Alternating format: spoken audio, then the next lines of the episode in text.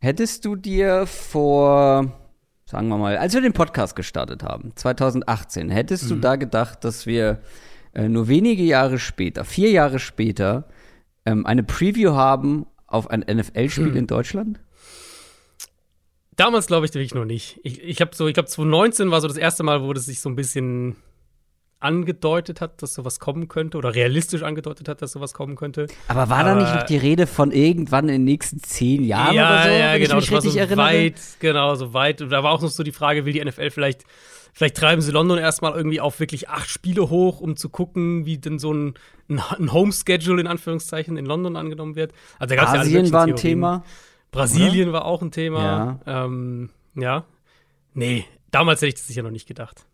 Und jetzt ist es soweit. Diese Woche findet das erste NFL-Spiel in Deutschland statt, in München. Ihr werdet es alle mitbekommen haben, die Seahawks gegen die Buccaneers. Und ähm, wir sind ja ein deutscher Football-Podcast, ein deutscher NFL-Podcast, um genau zu sein. Und ähm, da erwartet man natürlich eigentlich, dass wir auch vor Ort sind. Und ich sag mal so, zu 50 Prozent hat es gerade noch so geklappt. Du ja, bist nicht hatten, dabei. Genau, wir hatten natürlich auch einige Dinge anders geplant. Ähm, ich hatte ja dazu ein, so ein kleines Statement auf Twitter mal gepostet. Das findet ihr auch noch, wenn ihr ein bisschen durch meine Timeline scrollt. Ähm, ja, dass bei mir einfach familiär ein paar Sachen dazwischen gekommen sind im Privatleben, die es mir so nicht möglich gemacht haben, mich da vernünftig darauf vorzubereiten, das vernünftig auch zuzusagen. Das ist natürlich auch eine große ja. Production, die da dahinter steht. Und da äh, logischerweise muss man irgendwann auch Hop oder Top sagen. Und ähm, ich habe mich in dem Fall einfach wohler gefühlt, es anders zu machen. Es wird nächstes Jahr auch ein Deutschlandspiel geben. Ich hoffe, dass ich da dann dabei sein kann. Genau, dieses Jahr äh, hast nur du die Ehre. Ja, und das auch relativ spontan und ähm, zufällig sozusagen. Also wir hatten ja auch mit The Zone ähm, da so ein paar Sachen besprochen und äh, ich hatte eine andere Anfrage, die habe ich aber so lange hingehalten, also eine Anfrage für das Spiel, für einen Job während des Spiels sozusagen, die habe ich so lange hingehalten und dann irgendwann haben die sich gesagt, nee komm, äh, wir fragen jemand anderes an, komplett, komplett fair natürlich, also ähm, aber dann haben die erfahren, dass ich jetzt gar nicht dabei bin und haben gesagt, also wir haben da so ein Event, so eine Eventbox, ähm, wo halt zig Leute rein können. Willst du nicht auch? Das ähm, ist einfach als Edelfan da halt, ne? ja, aber ich freue mich tierisch, weil das Ganze ist ja auch ja? noch mein Geburtstag. Es ja, ist das beste ja. Geburtstagsgeschenk, was man mir machen konnte. Ähm, Shoutout an Dominik von Audi an dieser Stelle. Und ich freue mich tierisch drauf. Ähm, ich weiß noch nicht, wie sehr ich so mit in diesen ganzen Football, Football, NFL in München ähm, Kontext mhm. mit, mit reingehen kann, weil, wie gesagt, ist halt auch mein Geburtstag. Und ähm, das Spiel ist ja schon relativ früh und ich äh, könnte mir aber vorstellen, dass ich danach noch irgendwo Red Zone gucken gehe. Ich habe neulich eine Liste gefunden, irgendwie sämtliche Pubs und Wirtshäuser in München sind äh, äh sind NFL-Kneipen geworden sozusagen. Mhm. Und ja, ich ja. denke mal, ich werde da einen Ort finden, wo ich Red Zone gucken kann. Ja. Ich weiß, ähm, war schon, es ist ja jetzt schon, also wenn ihr irgendwie Good Morning Football verfolgt habt oder NFL Network verfolgt habt, die sind ja schon, ich glaube, auf Marienplatz haben die ihr Studio aufgebaut. Ähm, ja. Ich war tatsächlich, äh, kleiner, kleiner Spoiler, kleiner Blick hinter die Kulissen. Ich war am Montag, war ich sogar in München, weil ich was ähm, gefilmt habe für The Zone. Ähm, da wird auch diese Woche noch was rauskommen und auch äh, in zwei Wochen, glaube ich, noch mal was anderes. Ähm, und da habe ich schon Fans gesehen. Also da habe ich schon Seahawks-Fans und Buccaneers-Fans gesehen. Eieiei. Also da ist schon, da ist schon gut was los. Ja, der Andrang ist auf jeden Fall riesig. Ähm, ja, ich fand's, mein, mein Highlight von der Woche bisher war das einfach äh, Jason Kelsey, Center der Eagles, Bruder von Travis Kelsey, Icke retweetet hat quasi. Also Ickes Auftritt in Good Morning Football müsste das gewesen sein. Äh, hat er retweetet. Da dachte ich auch schon so, yes. NFL in Deutschland ist auf jeden Fall, ist auf jeden Fall ein Thema, auch bei, bei den Amerikanern, bei den Spielern sogar selbst. Ähm, ich kann dir nicht mal mehr sagen, was der Inhalt war, aber es ging um die Eagles, deswegen. Wahrscheinlich, ja. Ja. Ähm, also da ist einiges los. Vielleicht sieht man ja den einen oder anderen und hoffentlich nächstes Jahr dann mit dir. Das zum Deutschlandspiel, aber wir haben eine Knüppel, Knüppel vollgepackte Preview auf Woche Nummer 10 vor uns.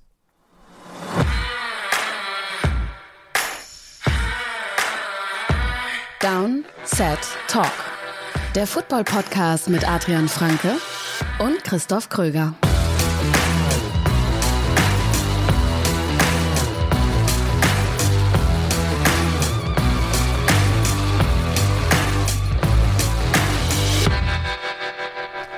Herzlich willkommen zu einer neuen Folge Downset Talk.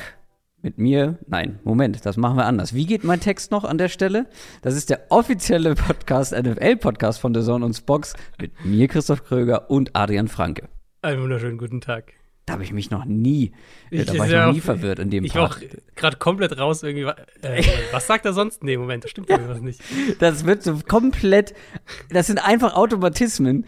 Und wenn man anfängt, einmal darüber nachzudenken, was ich für, für eine Millisekunde gemacht habe, dann, mhm. krieg, dann ist man raus. Weil sowas schreibst du dir ja auch so, nicht ja. auf. Nee, das ist genau, ja einfach ja. drin. Das sagt das man ja so. jede das Woche. Ist, das ist echt so. Das, und ich finde, das ist auch so brutal, wenn du äh, vor der Kamera Sachen aufnimmst und irgendwie den zweiten, dritten Take machst und das ja halt eigentlich schon so zurechtgelegt hast und dann änderst du eine Sache irgendwie nochmal aus irgendeinem Grund und alles geht den Bach runter. Und du weißt, nach ja. drei Wörtern weißt du, Kacke, ich muss das gleich alles nochmal machen.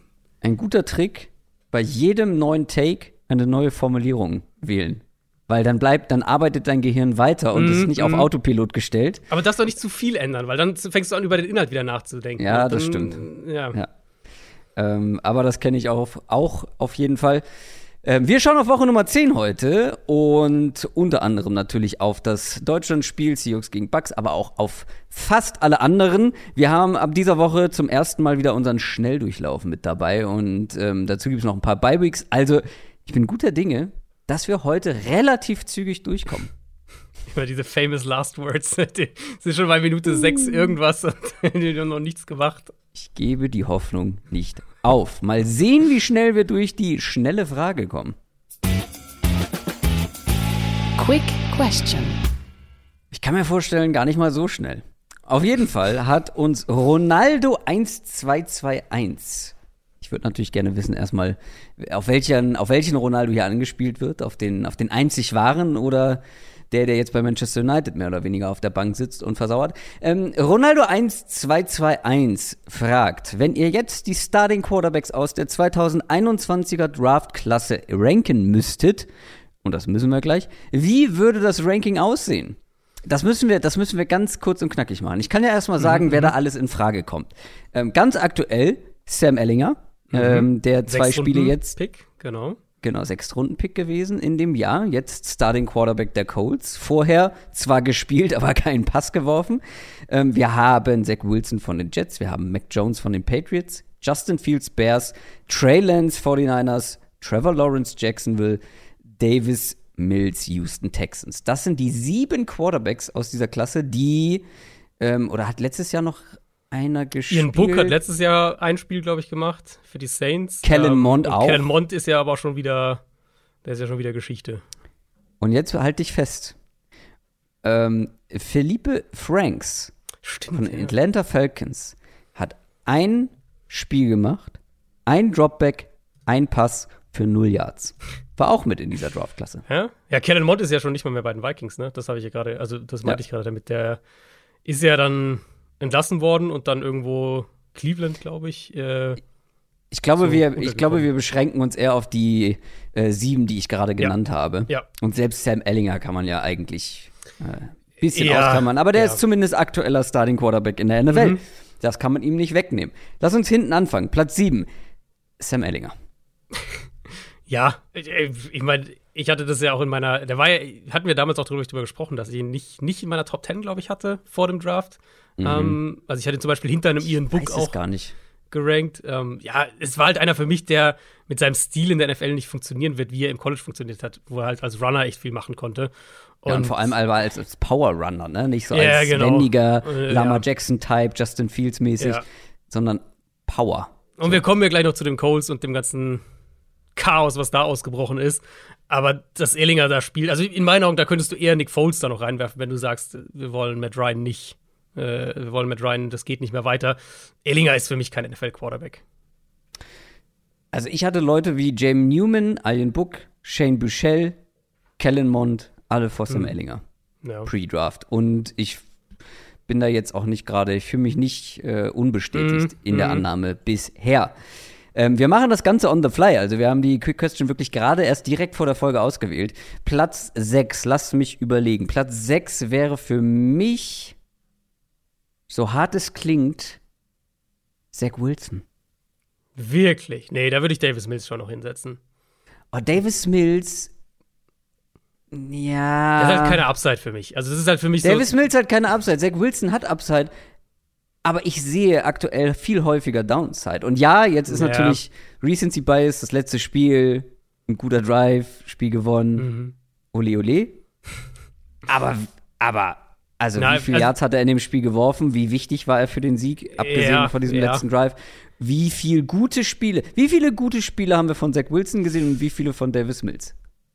Ich würde also, sagen, das hält sich ungefähr die Waage, so grob.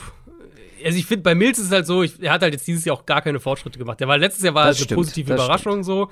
Und dann haben wir eigentlich in der Offseason drüber gesprochen, aber dass die Umstände besser wurden, die Line haben sie verbessert, das Run-Game sollte besser sein, ist ja auch besser. Aber er spielt halt genauso wie vorher. Ja. Für mich ist wirklich, wenn wir auf die Klasse einfach gucken, für mich ist Davis Mills, ist Mac Jones in schlechter. So, und, und das ist dann für mich halt schon immer noch hinter Zach Wilson, auch wenn Zach Wilson bisher gemessen an seinem Draft-Status auf jeden Fall sehr enttäuscht. Äh, nee, ich, ich glaube, also Jets-Fans werden mich dafür hassen, aber ich tendiere aktuell, also ich sehr auf Augenhöhe, aber ich lasse mich gerne vom Gegenteil von Zach mhm. Wilson noch überzeugen. Ähm, wenn man PFF fragen würde, wäre es eigentlich keine Debatte, äh, wer da vorne ist. Und zwar Davis Mills. Ja. Den hätte ich dann auf jeden Fall auf der 5. Ja, da auf hätte ich dann Zach Wilson danach. Ja. Also würden die dann quasi tauschen. Also für mich ist Wilson halt schon immer noch, du siehst das Potenzial ab und zu, aber es ist halt noch so, es sind wirklich nur so Bruchstücke. Und das, ja, deswegen bin ich ja bei den Jets auch echt immer noch so vorsichtig, weil ja, Special Team, ne, Defense, die können mit dies, auf diese Art und Weise Spiele gewinnen, aber die Formel, wie sie halt gerade Spiele gewinnen, ist halt einfach nur Quarterback, bitte mach keine gravierenden Fehler. Und das klappt genau. manchmal und manchmal nicht, aber das ist natürlich auch eine Aussage über das, was Wilson aktuell leisten kann. Ähm, auf Platz oh, ja, wie nehmen wir denn jetzt Trey Lance mit in die ganze Familie? Ja, das habe ich auch den, gefragt. Weil, also eigentlich wäre der für mich außerhalb des Rankings, aber wenn mhm. wir Sam Ellinger mit reinnehmen, also eigentlich müsste ich Trey Lance ja noch hinter die beiden anderen setzen. Ich finde Lance, ja, eigentlich, eigentlich kannst du Lance nicht ernsthaft bewerten. Ich würde ihn einfach, weil, weil der Mangel an Entwicklung bisher bei Zach Wilson und die, die, die rückläufige Entwicklung, so ein bisschen, die wir bei Mac Jones dieses Jahr gesehen haben, ähm, würde ich jetzt eher auf Lance setzen, wenn wir jetzt sagen würden, rank sie so, wie ich sie jetzt draften würde oder wie ich sie für meinen Draft, wenn jetzt, wenn jetzt anhand von dem, was wir wissen, der, der Draft wäre morgen, ähm, würde ich Lance über diese beiden ranken. Also, ähm, aber das liegt halt vor allem daran, dass Wilson bisher enttäuscht und Mac Jones nicht mal stagniert, sondern eher sich ein bisschen zurückentwickelt hat im Vergleich zum letzten Jahr. Ich kann Trey Lance nicht ernsthaft ranken. Also, wie soll man das einschätzen? Der Mann hat wie viele Pässe geworfen? Dieses Jahr waren es 31. Dazu kommen letztes Jahr noch ganze 71. Das ist schon, das ist schon vor allem im Vergleich ja, du gehst auf Potenzial. Wenig. Lassen wir, lassen wir ihn weg, lassen wir ihn raus. Also Komm, du gehst auf Potenzial raus. mit Lance, aber genau, es ist eigentlich keine seriöse Bewertung mit ihm. Dann kommt für mich auch Mac Jones und die Tendenz ist auch ganz klar, dass ähm, das nicht so bleiben muss, sondern wie du schon gesagt hast, ähm, mhm. klar, die positivste Überraschung letztes Jahr. Aber er hatte ja schon gegen Ende der letzten Saison mhm. einige sehr schwache Spiele und dann dieses Jahr, was wir sehen, ist wirklich ganz weit weg davon, ähm, ja, ein Starting Quarterback in der NFL zu bleiben. Ja, ja, würde ich auch so sagen. Und dann hast du halt wirklich ähm, Fields und Lawrence so ein bisschen in einem eigenen Tier, würde ich sagen. Also Fields natürlich mit den Fortschritten der der letzten paar Spiele. Klar, ist jetzt sehr viel Recency also, Bias, ähm, aber. Genau, für mich ist Fields noch ganz klar auf der 2. Ja, ja, genau, ganz klar auf der 2. Aber die zwei, finde ich, setzen sich halt schon ab vom Rest, weil bei Fields siehst du jetzt halt nicht mehr, nicht mehr nur, es ist irgendwie Potenzial oder sowas, sondern du siehst halt, es wird auch konkreter, was er als Runner kann, war ja wirklich außergewöhnlich jetzt, was er letzte Woche gezeigt mhm. hat. Und er macht auch Fortschritte als Passer. Das finde ich sehr, sehr ermutigend bei ihm. Ähm, und Lawrence ist für mich immer noch der beste Quarterback dieser Gruppe. Und ich weiß, Jaguars sind jetzt nicht waren so ein bisschen ein Hype-Team früh in der Saison und dann sind sie ein bisschen runtergefallen. Ich war auch sehr positiv bei ihnen ähm, und musste das da so ein bisschen revidieren. Aber Lawrence spielt eigentlich nicht schlecht. Es ist eine, wir kommen ja nachher zu den Jaguars. Ich habe da auch ein paar, paar Zahlen mitgebracht, die das so ein bisschen unterstreichen. Lawrence spielt eigentlich nicht schlecht. Sie haben halt zu viele Fehler in kritischen Momenten und das muss man dann auch dem Quarterback ankreiden. Nicht alle davon waren seine Fehler, aber eben auch welche von ihm. Trotzdem finde ich aus dieser Gruppe nach wie vor, dass er der beste Quarterback ist. Ja. Ich würde aber auch ja. sagen, dass ich, wenn ich jetzt drauf gucke, ich argumentieren würde, dass Fields, dass ich, dass ich mittlerweile denke, dass Fields ein höheres Ceiling hat als Trevor Lawrence im, im direkten Vergleich. Und das hätte ich vor der Saison nicht gedacht. Boah, weiß ich noch nicht, ob ich da mitgehe. Nur weil er jetzt, jetzt endlich mal laufen kann, laufen darf. Ich glaube, ich traue halt Trevor Lawrence immer noch zu, ein richtig guter Passer zu werden. Jetzt nicht vielleicht, ja, also dieses, dieses von, okay, er wird ein Elite-Passer, ja, da sind genau. glaube ich, alle genau, genau, weg, genau, aber ich genau. glaube trotzdem, dass er insgesamt der bessere Quarterback dann doch bleiben kann, auch auf, auf Sicht. Ich glaube halt, dass Lawrence, ich habe, ähm, ich weiß nicht mehr genau, wo ich das gelesen habe. Das heißt schon, ist schon ein paar Wochen her, da habe ich das schon mal also, gelesen. Dass Lawrence, Lawrence finde ich, könnte ähm, so ein Quarterback wie Matt Ryan werden. So, dass du immer gut, wenn dann die Umstände mal sehr gut sind, dann kannst du auch mal echt eine MVP-Saison spielen, so von dem Ding. Aber du wirst wahrscheinlich selten, er wird selten irgendwie in die Top 5 Quarterbacks in irgendeiner beliebigen Saison zählen. Willst du da mitgehen? So als Prognose? Ah, das ist halt immer sehr, sehr schwierig, weil er ist immer noch super jung und es ist jetzt das zweite Jahr in Folge, wo er eine komplett neue Offense lernen muss. Plus, er hat immer noch keinen Outside-Receiver. Äh, ich will mhm. den mal, ich will den ein Jahr mal in einer wirklich, in einer Offense sehen, wo ich sage, okay, die hat jetzt keine, keine eklatanten Baustellen. Mhm. Ähm, und dann mit, mit Peterson, mit Doug Peterson an der Seitenlinie. Und ich glaube, dann werden wir noch mal einen echten Entwicklungssprung sehen können. Ich glaube, Lawrence ist der sicherste aus der Gruppe. Ja. Also, wenn ich jetzt an einen sagen müsste, den musst du als Franchise-Quarterback für die nächsten zehn Jahre haben. Aber wen, würdest du, wen würdest du jetzt draften? Wenn heute Draft wäre, wen würdest du nehmen? Hm.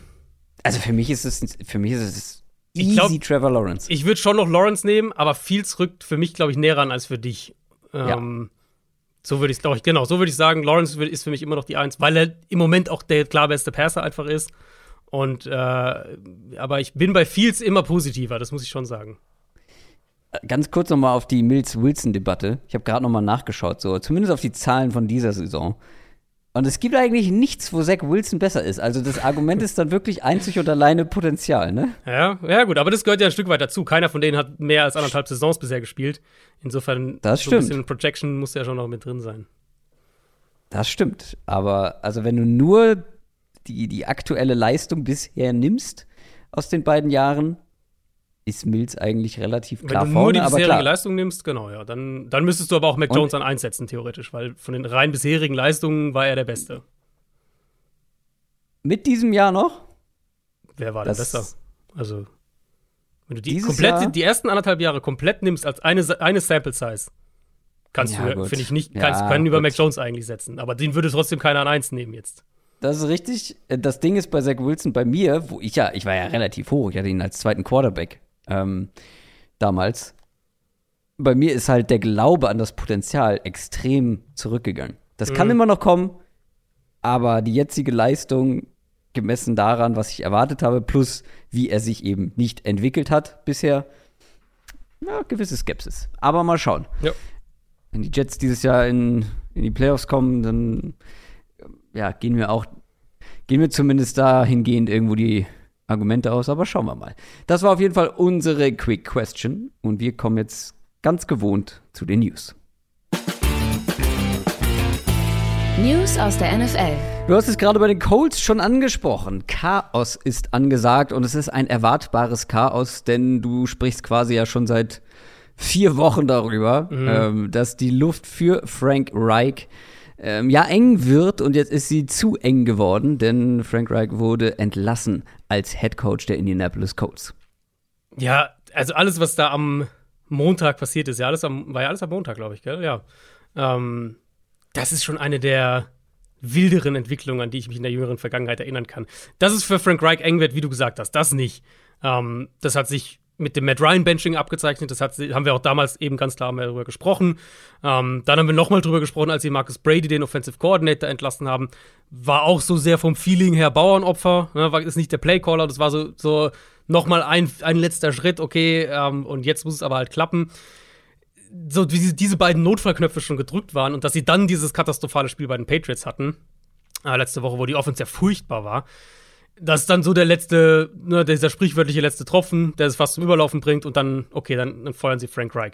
Jetzt könnte man da separat drüber diskutieren, ob das eine gute oder schlechte Entscheidung ist, ob Frank Reich ein guter Coach ist, ob man dem noch mehr Zeit geben sollte mit einem anderen Quarterback, keine Ahnung, okay. Aber das per se ist ja nicht jetzt übermäßig ungewöhnlich, dass ein Coach mit Season gehen muss, bei einem Team, das hohe Ansprüche, hohe Erwartungen hatte und halt die nicht erfüllen konnte. Hm. Dass sie dann aber halt nicht Gus Bradley zum Beispiel zum Interimscoach machen oder John Fox, der ja auch in dem Trainerstab ist, zwei Coaches mit Headcoach-Erfahrung, John Fox ja bei mehreren Teams Headcoach-Erfahrung, sondern eben Jeff Saturday holen, den langjährigen Colts Center. Das mhm. ist schon mega, mega wild. Das ist das erste Mal seit 1961, dass jemand ein NFL-Team als Headcoach übernimmt, der keinerlei Coaching-Erfahrung im College oder in der NFL hat. Ähm, Highschool hat er ein bisschen gecoacht, das, das kann, man, cool. kann man sagen. Cool. 20, 2016 Rekord habe ich gelesen. Äh, um, ja, hey, ja. Win winning Record. Winning, winning Record, ja. Ist natürlich erstmal auf Interimsbasis, das muss man dazu sagen. Aber die ganze Idee dahinter, einfach seinen kompletten eigenen Staff zu übergehen, um jemanden ohne jegliche Erfahrung zu holen, das ist so absurd. Und dann diese Pressekonferenz am Montagabend, die war ja auch der Hammer.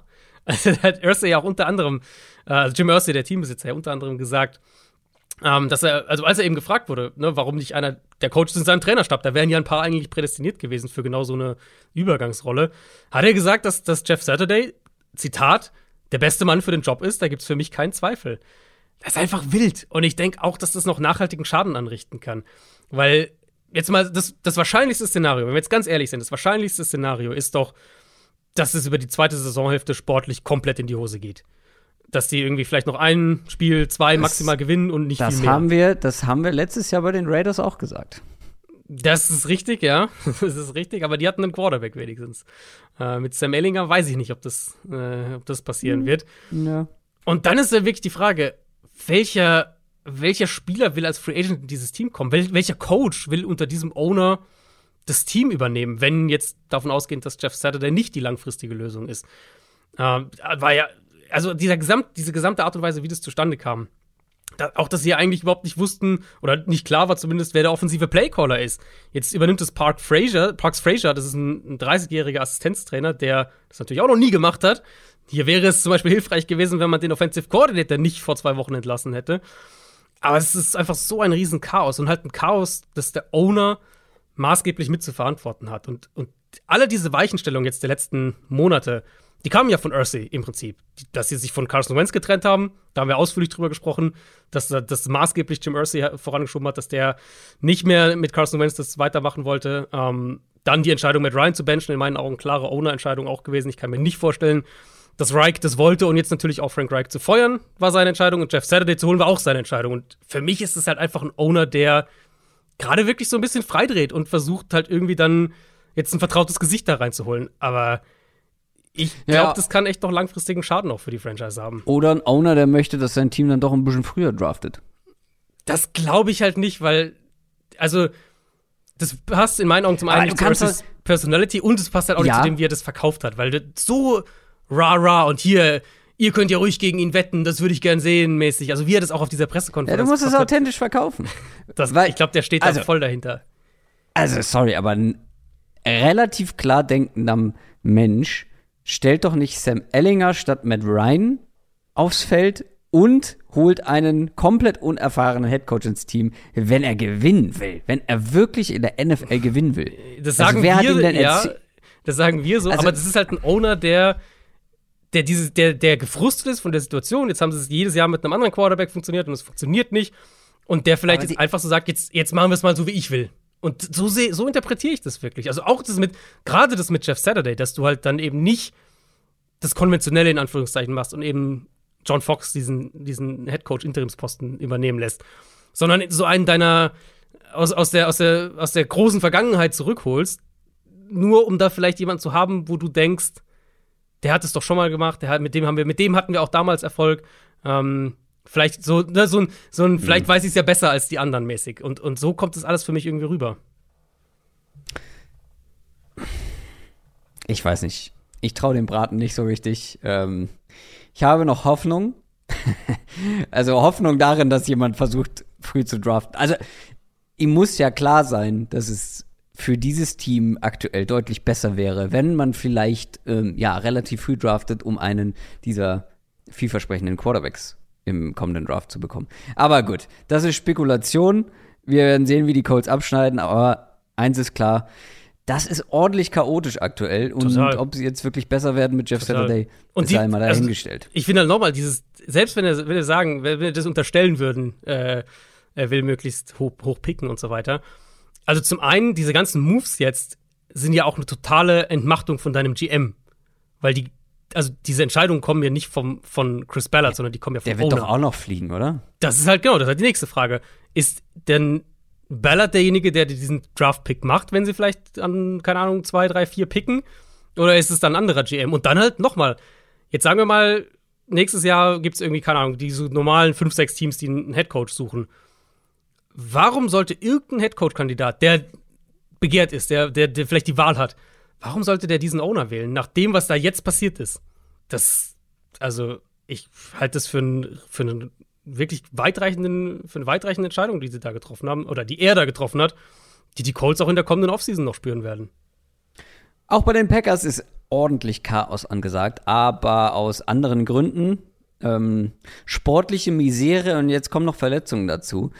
Äh, so viel zum Thema, wenn du Scheiße am Fuß hast, hast du Scheiße am Fuß. Russia mhm. und Gary Saison aus. Romeo Dobbs ähm, mehrere Wochen raus. Eric ja. Stokes in einem Walking Boot. Das sieht alles andere als gut aus bei den Packers. Ja, wirklich so, als ob die Niederlage in Detroit nicht reichen würde. Wirklich um mehrere. Starter in dem Spiel verloren. Bei Gary ist es ein Kreuzbandriss, da ähm, können wir also ganz klar sagen, dass der nicht mehr spielen wird. Hat die fünftmeisten Quarterback-Pressures unter allen Edge-Rushern in den ersten neun Spielen gehabt. Den der werden sie mit Abstand nicht, der beste Spieler der ja, Defense. Den werden sie nicht ersetzen können, so. Das habe ich mir auch genauso aufgeschrieben. Dann bei Eric Stokes, äh, Starting Cornerback, ist es Knie- und Knöchelverletzung. Da ist noch in der Diskussion, das könnte vielleicht sogar auch Season-Ending sein, aber auf jeden Fall klingt so, als würde der länger fehlen. Ähm, Daubs eben mit dem Knöchel, paar Wochen wahrscheinlich. Aaron Jones hatte sich ja auch noch verletzt in dem Spiel gegen Detroit. Ja, aber der soll ja wieder. Genau, der soll wohl, soll wohl spielen können oder hat zumindest eine Chance, diese Woche mhm. wieder zu spielen. Und ja, jetzt stehen sie 3 und 6. Die Defense verliert ihren besten Spieler, die Offense findet sowieso keinen Rhythmus, O-Line auch irgendwie so ein bisschen, äh, jede Woche irgendwie fehlt dann jemand anderes. Ist schon schwer, da nicht einen, einen Haken hinter die Saison zu setzen, finde ich, aus, aus, wenn man auf die Packers guckt. Und dann sich halt zu fragen, wie geht's weiter mit Aaron Rodgers? Hört der jetzt vielleicht auf? Ähm, mhm. Gehen die Packers vielleicht kommende Offseason noch mal doch so richtig all in? Oder starten sie ein Rebuild? Ähm, ich finde, die Fragen rücken bei den Packers jetzt so langsam mehr in den Fokus als die sportlichen Fragen für diese Saison. Ja, das habe ich mir für die Preview äh, nachher auch so aufgeschrieben, dass man bei den Packers eigentlich über andere Dinge reden müsste als über mhm. den sportlichen Verlauf dieser Saison. Das war's von den News. Keine 30 Sekunden Unterbrechung, dann geht's weiter. Reklame. König. Große Leidenschaft. Hot, hot. Und packende Momente. Touchdown. Genau das wollen wir genießen. Wir feiern Football. Heute ein König. König Pilsner. Reklame. Und jetzt kommen wir zu Woche Nummer 10. NFL Preview. Wir schauen auf Woche Nummer 10. Wir schauen nicht auf die Cincinnati Bengals, die Patriots, die Jets und die Ravens, denn diese vier Teams haben Bye Week diese Woche. Wir schauen dafür aber auf das Thursday Night Game. Die Carolina Panthers stehen 2 und 7 und spielen gegen die Atlanta Falcons. Die stehen 4 und 5 und ich sag mal so, dieses Spiel ist auch nur weil es ein Thursday Night Game ist, nicht im Schnelldurchlauf. Hallo, hier, geht's, dabei. Äh, hier, hier übernimmt Na? vielleicht ein Team die Division-Führung. Ach ja, ach Gottelchen. Ja, stimmt. Also. Es sind nicht die Panthers, es ja, wären die Falcons. Ja. ja.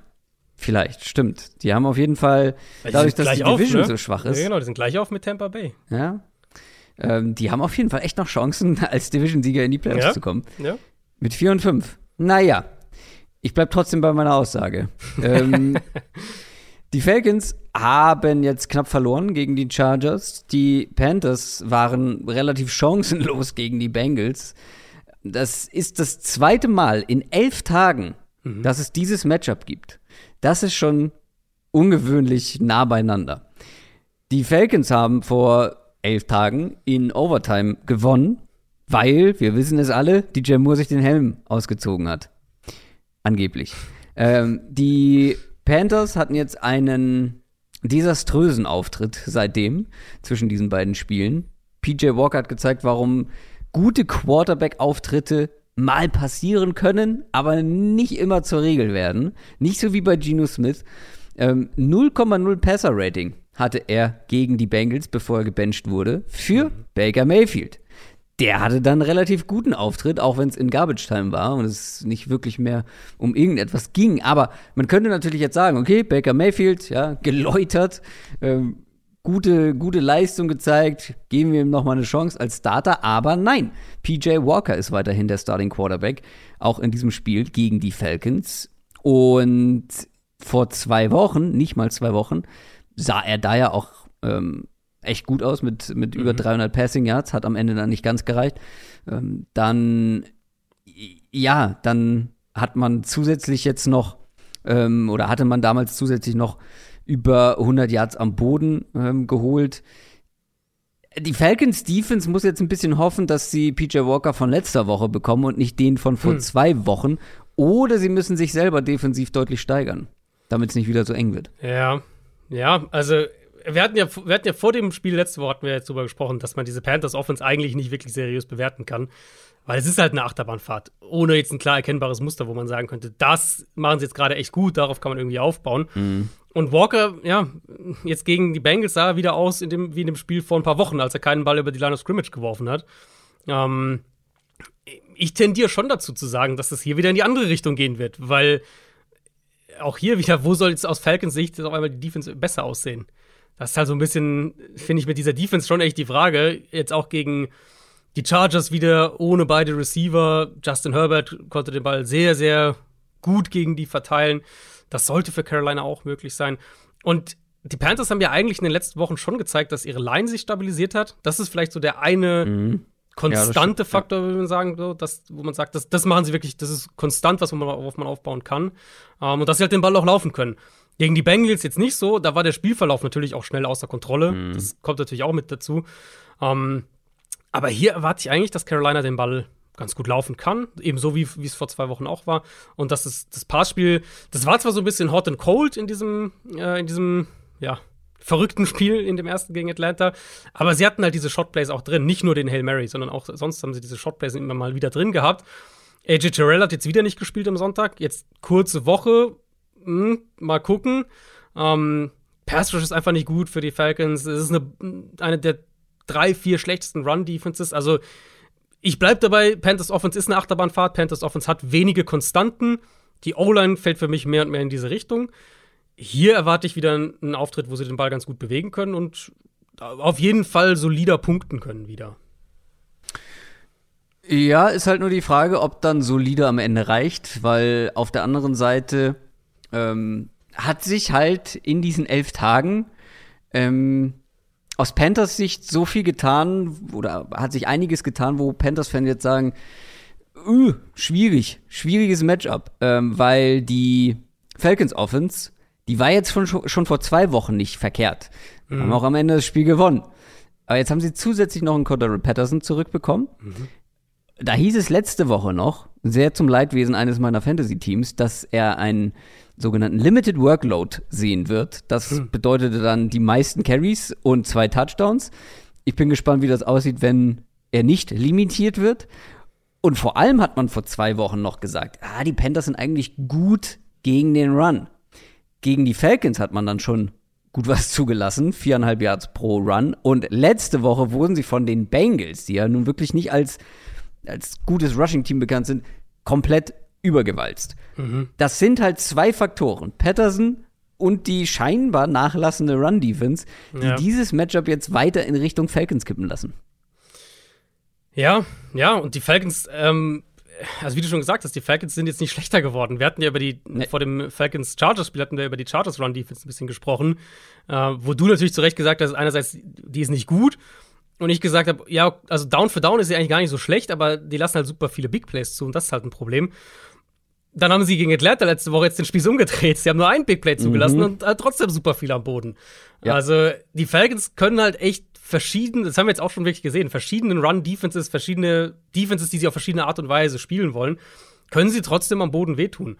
Ähm, ich glaube auch, dass Patterson zurück, dass das echt nochmal ein Faktor ist, auch wenn sie gute Production davor bekommen haben von den Rookies. Ähm, du hast gesagt, die, die, äh, hattest du die, du hattest die Yards pro Run, glaube ich, schon gesagt, von den Bengals, ne? Nee, Bengals das war, nee, das waren, ähm, das war vor zwei Wochen, viereinhalb Jahre. Also ja, äh, Bengals waren bei 6,2 mhm. gegen die Panthers. Acht Runs über 10 plus Yards, vier davon über 15 plus. Ähm, ja, ja, das ist halt kein gutes Zeichen vor diesem Matchup. Und, und Panthers haben ja auch direkt reagiert auf das Bengals-Spiel. Sie haben ihren Cornerbacks-Coach und ihren Defensive Line-Coach entlassen. Also da noch mal ein bisschen mhm. Coaching-Staff, Umwälzungen. Steve ob, Wilkes räumt auf. Ja, ob das jetzt was hilft, mal gucken. Ob sie vielleicht genug Lehren aus diesem ersten, äh, aus diesem ersten Matchup gegen die Falcons gezogen haben, weiß ich, ist halt sehr, sehr kurz, einfach jetzt auch mit der kurzen Woche. Mhm also ich gehe davon aus, dass Atlantas Offense hier wieder sehr, sehr gut aussieht. Und ich würde auch argumentieren, dass die Falcons in dem ersten Spiel jetzt gegen Carolina vor zwei Wochen, dass sie den Ball auch konstanter bewegt haben, dass sie offensiv konstanter waren. Mhm. Und die Panthers halt mehr dann diese einzelnen Shotplays ja. und natürlich diesen crazy Hail Mary hatten, klar. Ja. Ähm, aber ich habe mehr Vertrauen in die Falcons Offense aktuell, auch wenn man natürlich sagen muss, die schlechteste Unit, die hier auf dem Feld steht, ist die Falcons Defense. Ja.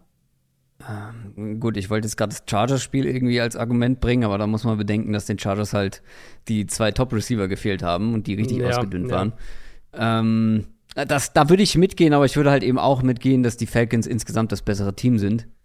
Und gerade ich aktuell überrascht wäre, wenn die, wenn die Panthers gegen den Run ja stabil bleiben.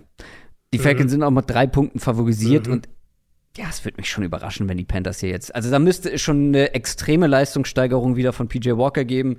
Ja. Und da müssten sie den Run einigermaßen zumindest limitieren können.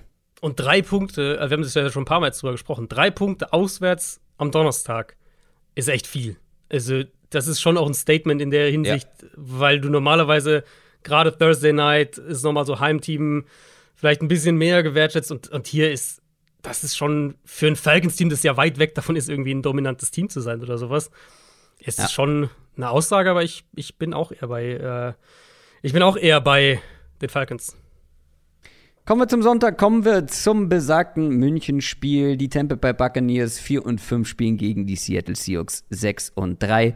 15.30 Uhr ist Kickoff in der Allianz Arena. Die Seahawks haben den vierten Sieg in Folge geholt gegen die Cardinals. Die Bucks haben den ersten Sieg nach drei Niederlagen gegen die Rams eingefahren. Drei Millionen Ticketanfragen gab es hm. für dieses Spiel. So viele Plätze gibt's, surprise, surprise, nicht in der Allianz Arena.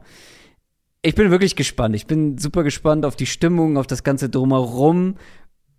Ich bin auch gespannt auf das Spiel, wobei man sagen muss, jetzt nach den ersten zehn Wochen ist das ja unter komplett anderen Voraussetzungen mhm. als als wir das erwartet haben, als dieses Spiel auch bekannt gegeben wurde, ich weiß noch, da haben wir gedacht, oh Gott, sportlich kann das so einseitig werden, noch die Seahawks so schlecht und die Bucks mhm. äh, als Titelkandidat. Und jetzt, zehn Wochen drin in der Saison, ja, sieht's ganz anders aus. Die Seahawks haben zwei Siege mehr bisher geholt und sind einfach, das muss man glaube ich so sagen, in allen Bereichen besser als erwartet und in vielen Bereichen auch vor allem besser als die Buccaneers bisher in dieser Saison.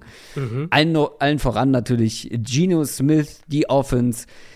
Und ich bin trotzdem aber mal gespannt, wie die Seahawks Offense performen wird, weil wenn man so auf den vergangenen Schedule guckt, so eine richtig, richtig starke Defense hatten sie jetzt eigentlich nur einmal mit den 49ers. Und da haben sie direkt auch nur sieben Punkte gemacht. Das war relativ früh in der Saison ist halt die Frage, wie gut ist die Buccaneers ja. Defense aktuell? Ja. Weil ich meine, ja, die ist das kleinste Problem, glaube ich, aktuell.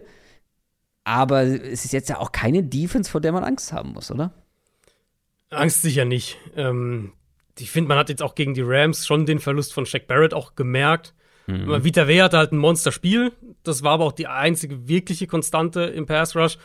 Das könnte hier schon auch ein Mittel sein. Und ich sehe, ja. Und es war auch eine verdammt miese Rams O-Line. Das ist Richtig. jetzt auch ein etwas stärkeres genau. Matchup. Genau. Ähm, ich finde, also Seattles Line generell ist auf jeden Fall in die Richtung positiv überraschend. Ich würde sagen, ich würde sie insgesamt als solide bezeichnen, aber halt noch nicht als konstant. Und das zieht sich eigentlich durch die ganze Line. Ich meine, von zwei Rookie-Tackles kann man das jetzt auch nicht erwarten, dass die mhm. schon jede Woche irgendwie auf einem Top 15, was auch immer, Niveau spielen.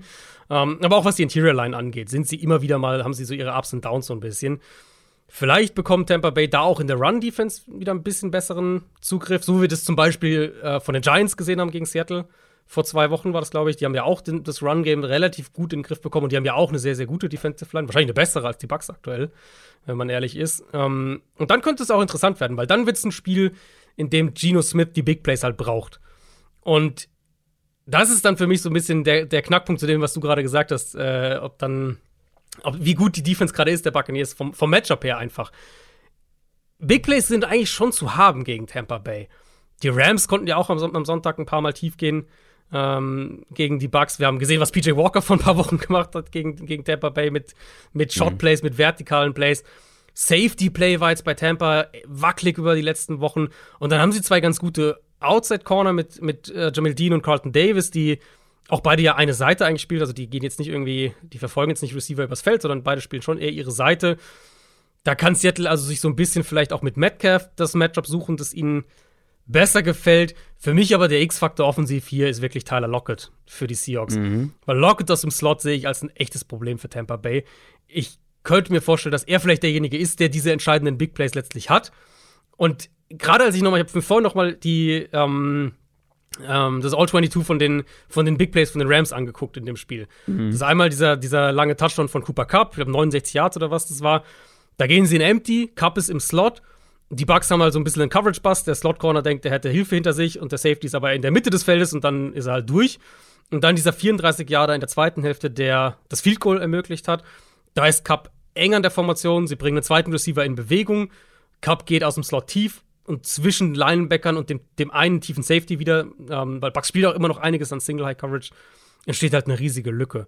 Und das, glaube ich, kann Seattle für mhm. sich ausnutzen. Und deswegen, ich glaube, dass Lockett der Matchup, das Matchup-Problem für ähm, Tampa Bay defensiv sein wird. Ja, das ähm, da würde das Ganze dann oder würde die Offense an die guten Performances gerade mit Geno Smith und Tyler Lockett von den vergangenen Wochen anknüpfen können. Auf der anderen Seite, Tom Brady hat die 100.000 Passing Yards geknackt. Absurde Marke, die er da gesetzt hat. Ich glaube, ich unglaubliche Zahl vor Drew Brees, der glaube ich auf Platz 2 ist. Unglaublicher Vorsprung.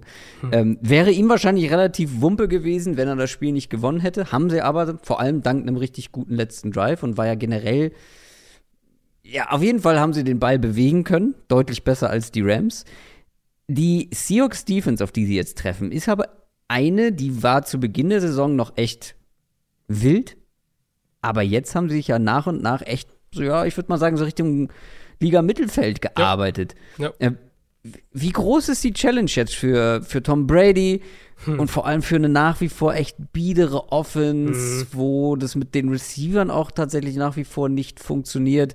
Ähm, ich meine, Kate Otten war Leading ja. Receiver der Buccaneers. Das ist schon, das ist schon ja, Game Winner auch äh, gefangen, oder? Game Winner äh, dann am Ende gefangen, genau, den Touchdown, junger Titan. Aber halt nicht die Namen, auf die man eigentlich mhm. zählt. Ich finde das Matchup tatsächlich sehr unangenehm für Tampa Bay, muss ich wirklich sagen. Nicht, dass diese Offense zwangsläufig im Moment schwierige Matchups bräuchte, um nicht gut auszusehen, aber wenn wir uns einfach mal angucken, was die Seahawks im Moment ganz gut machen. Also, Seahawks haben zum einen einen wirklich unterschätzten Pass-Rusher mit Uchenna Nwosu, der mhm. Free Agency-Zugang ja war, wo wir uns so ein bisschen gefragt haben, hm, was genau planen sie mit dem, kann der eine Nummer 1 sein? Der hat die neuntmeisten Quarterback-Pressures unter allen Edge-Verteidigern aktuell, 35. Quinton Jefferson, Shelby Harris sind beide in der Top 20, was, was unter Interior Linemen, was Quarterback-Pressures angeht. Also auch da bekommen sie Druck auf den Quarterback. Und da habe ich ja vor zwei Wochen, glaube ich, schon mal drüber gesprochen. Sie haben ihre Run-Defense deutlich stabilisiert. Mit, mit vielen Barefronts, die sie ganz gerne spielen. Mit der Physis auch an der Defensive Line. Ich habe mal nachgeschaut. Seit Woche 5 haben die Seahawks die Nummer 3 Run-Defense nach Rushing Success Rate. Und ich finde, so, das sieht auch so aus. Also sie sind da wirklich deutlich besser geworden. Und jetzt kommt halt diese Bucks-Offense mit ihrem unglaublich trägen Run-Game, wo ich nicht glaube, träge dass ist träge ist gut. Ja, äh, wo ich halt nicht glaube, dass sie da viel machen können. Tariq Woolen ist stilistisch ein gutes Matchup gegen Mike Evans, weil er da mit seiner Physis echt auch bestehen kann. Ich glaube wirklich, die beste Chance für die Bucks besteht darin, ähm, dass, dass Godwin vielleicht wieder einer der Titans, dass die, ähm, dass die underneath viel machen können, weil da sind, glaube ich, Räume zu haben gegen die Seahawks nach wie vor. Und ich meine, die Bucks haben immer noch gute Tackles. Ganz so fern ist jetzt auch nicht alles, ist nicht alles schlimm. Ähm, Gerade auch in Pass Protection. Und ich könnte mir vorstellen, dass das so ein Spiel wird, in dem Godwin irgendwie 10, 12 Targets hat. Vielleicht ein Rashad White irgendwie 7, 8 Targets hat. Und Tampa Bay so Oldschool Brady, Dink and Dunk mäßig den Ball ganz gut bewegen kann. Aber das halte ich auch für die beste Chance, weil ich, also wie gesagt, ich denke nicht, dass sie den Ball laufen können. Und Seattle wird es ihn schwer machen, gerade zu, zu, zu Mike Evans, wenn der gegen Tariq Woolen steht, wird es wahrscheinlich mhm. nicht so leicht sein, da die Passfenster zu finden.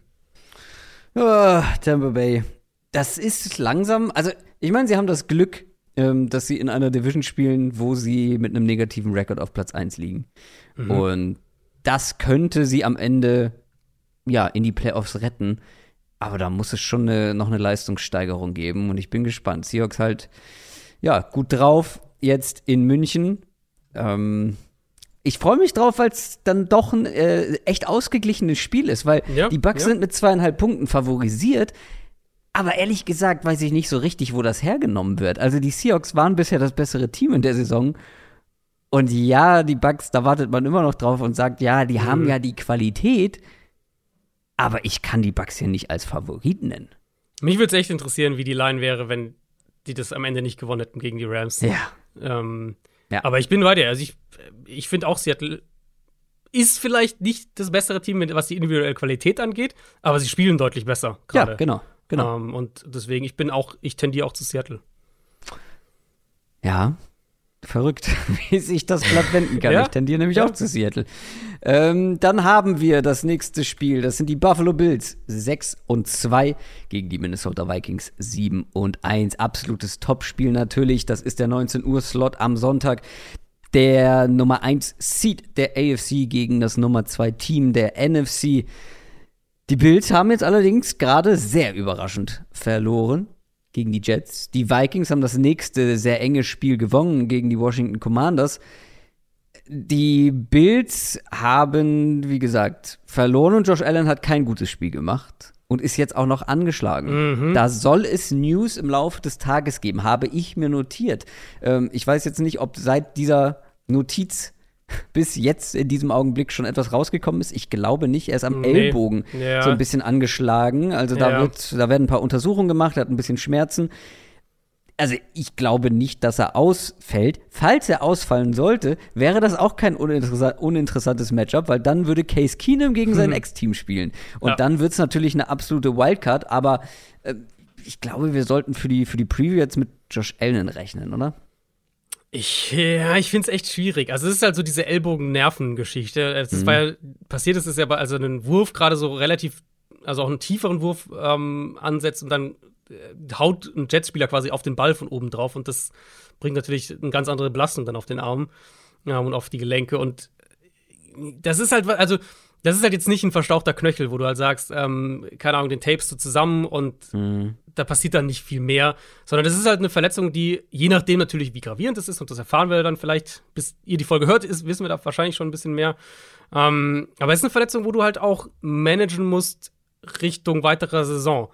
Und deswegen könnte ich mir je nach Diagnose schon vorstellen, dass sie ihn vielleicht auch einfach ein, zwei Spiele rausnehmen und sagen, unser Ziel ist jetzt nicht, äh, keine Ahnung, der, der dass wir unbedingt 13 Spiele in der Regular Season gewinnen, sondern wir wollen einen Playoff-Run hinlegen. Und dann gehen wir lieber das Risiko ein, zwei Spiele mehr zu verlieren in der Regular Season, als das Risiko einzugehen, dass Allen dann sich wirklich verletzt oder der, der Ellbogen mhm. richtig schlimm wird und er halt dann irgendwie komplett raus ist. Deswegen, ich sehe das schon eher in Richtung 50-50, ehrlich gesagt, ob der spielt diese Woche oder nicht. Puh. Ja, dann noch ein kurzer Blick darauf, was passieren würde oder wie die Offense performen könnte, wenn es Case Keenum wird. Also Case Keenum ist natürlich der Inbegriff von, von einem Wildcard-Play hm. sozusagen. Also wir haben schon herausragende Case Keenum-Matches gesehen, mhm. aber die sind jetzt auch schon eine ganze Weile her und das war vor allem dann ja. beim gegnerischen Team hauptsächlich. Das wäre natürlich schon ein extremes Downgrade. Wir würden sicher mehr Dink and Dunk bekommen mit Case mhm. Keenum, mehr Kurzpass, wahrscheinlich auch ein bisschen mehr Run-Game. Ähm, mehr vielleicht auch, dass sie noch mehr in diese, diese Heavy-Formation gehen, was Buffalo ja eh ab und zu schon macht irgendwie, dass sie einen Offensive Lineman noch draufbringen oder einen Fullback oder was auch immer. Mhm. Dass wir vielleicht das mehr kriegen und ein bisschen mehr Quarterback an das Center, ein bisschen mehr Play-Action. So in der Richtung könnte ich es mir vorstellen. was halt schon problematisch selbst mit Allen wird, ist halt, dass die Vikings ihnen, glaube ich, wenige Layups im Passspiel geben werden, was, was Big Plays angeht. Um, ähm, und ich finde, das Jets-Spiel war da wirklich ein super Beispiel auch dafür, warum das so sein wird. Weil das war ja ein Spiel wirklich mit zwei Gesichtern im Prinzip. Erste Hälfte, Bills haben den Ball ganz gut bewegt, hatten ihre Big Plays, haben gepunktet, hätten eigentlich noch ein Field Goal am Ende vielleicht haben können. Und in der zweiten Hälfte ging quasi nichts mehr. Und was die Jets eben wirklich gemacht haben, war, ihre Coverages umzustellen. Erste Hälfte noch viel Cover One sogar gespielt, also Man Coverage mit einem Safety Tief und, und äh, was Buffalo natürlich vertikal attackiert. Das, macht, das ist keine neue Erkenntnis, wenn du ihnen diese Coverages anbietest. In der zweiten Hälfte haben sie das kaum noch gemacht. Stattdessen mehr Cover 4, vor allem mehr Cover 6 gespielt. Und das hat den Bills Probleme bereitet. Das, da hat Allen den Ball auch dann häufiger eben länger gehalten und das hat dann dem, dem Pass Rush der Jets, der ja sowieso gefährlich ist, hat das halt auch so diese diese Sekundenbruchteile hier und da ähm, obendrauf gegeben. Und ich hatte letzte Woche das schon mal angesprochen, dass, dass Allen mir im Moment ein bisschen zu wild spielt. Und das Spiel jetzt gegen die Jets mit ja auch wirklich zwei hässlichen Interceptions. Das ja. war ja auch ganz klar ein Problem. Das war noch mal eine ganze Ecke mehr in diese Richtung. Und das muss er auch selbst abstellen. Also unabhängig davon, was jetzt diese Woche passiert. Ähm, für das Matchup hier ist halt, ich, die Vikings sind halt für mich das Paradebeispiel für das, was die Jets in der zweiten Hälfte gemacht haben. Die sind ligaweit Top 5 in der Anzahl an Two High Shells Pre-Snap, Top 5 in Zone Coverage und Middle of the Field Open Coverage, also so vor allem Cover 2, Cover 4, Cover 6. Ähm, und auch die Vikings sind eine Defense, die sehr wenig blitzt, wie ja die Jets auch dieses Jahr. Das heißt, Minnesota wird das testen, was die Jets in der zweiten Halbzeit gegen die Bills gespielt haben, weil sie sowieso so spielen. Und der Pass Rush der Vikings war auch in den letzten Wochen ein bisschen besser, deswegen ähm, kann es, glaube ich, unangenehm werden. Ich würde auf der anderen Seite auch argumentieren, dass die Bills wahrscheinlich auf diese Matchups wieder stärker reagieren können, wenn sie merken, wir haben da wirklich Probleme, dass sie dann eben, was ich eben schon gesagt habe, wenn, was, was sowieso mit Case Keenum vielleicht eine, ein Ansatz wäre, dass sie dann vielleicht auch mehr in 21 Personal rauskommen, den Ball auch wirklich ein bisschen mehr laufen ähm, und versuchen, eher konstantere Drives mit Run Game, mit Kurzpassspiel aufzuziehen. Ja, wenn halt Keenum spielt, ist es vielleicht aber auch die einzige Chance letztlich, die du dann realistisch über das ganze Spiel gesehen hast, weil Shotplays werden sowieso nicht leicht gegen diese Defense. Und äh, mit Case Keenum nochmal schwieriger.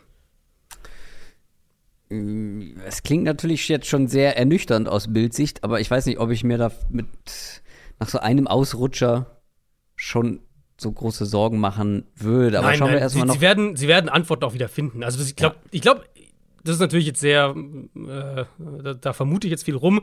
Aber ich weiß nicht, ob sie, ob sie das, ob sie die Jets vielleicht unterschätzt haben ein bisschen. Keine Ahnung.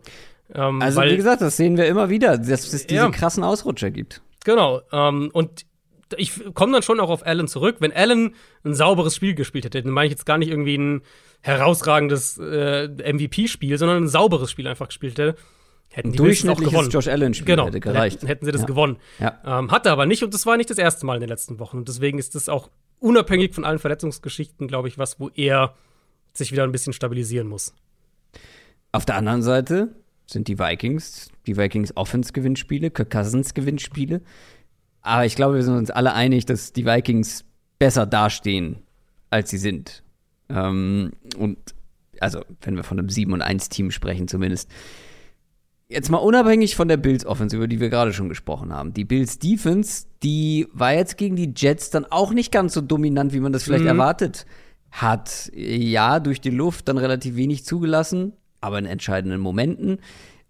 Ähm, wir haben aber auch in der Preview letzte Woche darüber gesprochen, wie viele wichtige Spieler da angeschlagen sind. Jordan Poyer, Matt Milano, Tredavious White, jetzt Greg Rousseau, der auch noch fraglich ist.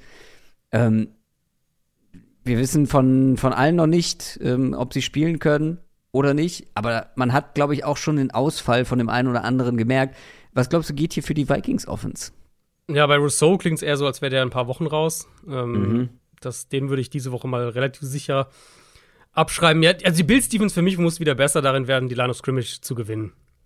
Ähm, das war mhm. ja das große Markenzeichen eigentlich über die ersten Wochen dieser Saison für die Bills Defense, dass sie halt regelmäßig die Line of Scrimmage nicht nur gewonnen, sondern teilweise echt dominiert haben, ohne irgendwas Verrücktes zu machen, ohne zu blitzen, ohne dass sie da permanent acht Leute in der Box haben, sondern mit ihrem, vor allem halt ihrem Foreman-Rush wirklich die Line of Scrimmage gewonnen haben, was dann ihnen dahinter natürlich super viele Freiheiten gegeben hat. Ähm, jetzt, wie gesagt, Rousseau ist erstmal raus. Interior Line, finde ich, spielt als Unit gerade einfach nicht so gut wie in der Frühphase der Saison. Ähm, und jetzt geht's gegen eine Vikings-Line, die zwar innen sicher schlagbar ist, aber ganz gute Tackles dieses Jahr hat. Christian Derisaw hat ja echt so ein bisschen eine Breakout-Saison. Brian O'Neill ist absolut solide. Ich habe mal nachgeschaut. Unter allen Tackles mit mindestens 350 Snaps dieses Jahr sind sowohl O'Neill als auch Derisaw in der Top 10, was die wenigsten zugelassenen Pressures angeht. Und die mhm. Vikings sind das einzige Team mit beiden Tackles in der Top 10 die, bisher dieses Jahr in dieser Kategorie. Und jetzt ist Von Miller natürlich ein anderes Kaliber als die meisten Pass-Rusher, ja. Aber es fehlt halt der Gegenpart so ein bisschen dann auf der anderen Seite, wenn Rousseau raus ist. Sprich, ja. kannst dich ein bisschen mehr auf ihn fokussieren. Wie gesagt, sie haben ganz gute Tackles, kriegen gutes Tackle-Play aktuell. Und für mich ist dann wirklich die Frage, bekommen wir von Buffalo's Interior D-Line mal wieder mehr so ein, Spiel, wo sie dominieren? Weil das Matchup hier wäre eigentlich da gegen die Vikings Interior Line. Ähm, und wenn du da Cousins konstant unter Druck setzen kannst, dann wissen wir auch, dass das der Offense schon sehr, sehr große Probleme bereiten kann. Haben wir gegen Washington jetzt auch zum Teil gesehen. Eigentlich sollte das möglich sein für die Bills. Aber dafür müssen sie halt diese Qualität auch abrufen. Das war eben zuletzt nicht immer der Fall. Wenn sie das schaffen, denke ich schon, dass Minnesotas Offense auch wackeln wird.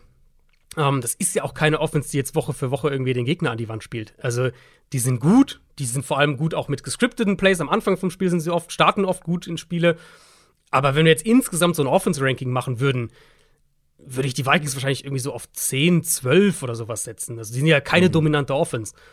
Deswegen glaube ich schon, dass da ein Weg ist für die Bills, um, selbst wenn es jetzt mit Case Keenum ist, so ein, so ein bisschen vielleicht ein, ein ugly Game 2017 zu gewinnen. Das halte ich durchaus für denkbar hier. Dafür müssen aber halt gerade, also vor allem natürlich, wenn Keenum spielt, muss diese Defensive Line dann ihr Matchup klar gewinnen. Ansonsten wissen wir auch, dass die Vikings jederzeit auch hier, hier und da mal scoren können. Also das ist ja nun mal auch so, ähm, dass sie auch gerade in den letzten Wochen dann, wenn sie einen, Score, einen Touchdown gebraucht haben, den häufig auch bekommen haben. Ja, und jetzt stell dir vor, halt in der Secondary fallen oder generell in der, in der Pass-Coverage fallen so Leute aus wie Poyer, Milano und White. Dann will ich auch erstmal sehen, wie die äh, Jefferson vernünftig unter Kontrolle bekommen. Ja, das kommt natürlich auch mit dazu. Ich meine, das ist strukturell für die Bills nochmal eine andere Geschichte, weil ähm, die ja nun mal viel in Zone Coverage sitzen. Klar, wenig eins gegen eins, genau. aber trotzdem hast du, ja. also dir fehlt halt schon auch die Coverage-Qualität, ob es jetzt ein ja, Zone ja. oder Man ist. Ähm, weil Matt Milano ist halt auch ein wichtiger Spieler da in der Mitte genau. des Feldes. Und die, wahrscheinlich Pass. werden die, also die Vikings spielen ja eh jetzt nicht so wirklich vertikal dieses Jahr. Aber sie werden halt dann viel in diesem Kurzpass und, und, äh, und Intermediate-Game werden sie wahrscheinlich viel auch leben können, vor allem wenn hm. die Bills da angeschlagen sind und Leute fehlen. Buffalo immerhin noch mit drei, äh, nee, mit fünf Punkten vorne bei den Buchmachern. Das wird sich natürlich ändern, wenn jetzt irgendwann rauskommt, dass Case Keenum der mhm. ähm, Starter ist. Aber würdest du mit Josh Allen sagen, die Bills sind hier der klare Favorit? Mm, ja, weil ich der Vikings Offense einfach noch nicht traue. Und es ist jetzt klar, die Bills haben jetzt auch nicht ihre beste Leistung abgeliefert letzte Woche offensiv. Aber die Bills sind für mich in der Gesamtbetrachtung das deutlich stärkere Team. Also wenn ja, Allen spielt ja. und fit ist, dann ähm, glaube ich schon, dass sie das auch gewinnen können, auch mit einem Touchdown gewinnen können. Ich weiß auch nicht, inwieweit ihn das jetzt konkret einschränkt, weil hat er nicht noch nach der Verletzung, also nach Ja, ja, ja. Hat er nicht noch so einen, so einen Monsterball einen Pass geworfen? Ja, genau. Ja, das ist ja wirklich die Frage und das, das, ist ja letztlich das, was sie dann auch entscheiden müssen. Also er hatte dann diese Verletzung. Die Frage ist natürlich, wie gravierend ist die? Ja. Und die Frage ist, wie groß ist das Risiko, dass wenn er da nochmal einen Schlag drauf kriegt oder was auch immer, mhm. ähm, na, dass, dass es schlimmer wird. Das müssen sie letztlich managen. Mit Sicherheit kannst du den für ein Spiel dann wieder fit spritzen und dann, äh, dann kann er auch den, relativ normal den Ball werfen, sage ich jetzt mal. Aber es ist ja wirklich auch die perspektivische Frage. Wir sind jetzt in der Saisonmitte und die Bills haben mehr vor als die Regular Season. Und die Bills hatten auch schon Bye Week, ne? Äh, oh, gute Frage. Ja, die stehen bei 6 und 2. Ja. Das sind nur acht Spiele, das wir haben aber korrekt. schon neun. Also müssen das, sie die Bye Week schon gehabt ja. haben. Also keine, keine ja. zusätzliche Pause noch. Mhm. Ähm, ja, also ich glaube auch, ähm, mit Allen sollten sie auf jeden Fall gewinnen. Mit Keenum wird es natürlich etwas offener. Dann kommen wir zu den Tennessee Titans. 5 und 3 gegen die 3 und 5 Denver Broncos. Die Titans haben gegen die Chiefs in Overtime verloren. Die Broncos kommen aus ihrer Bye Week.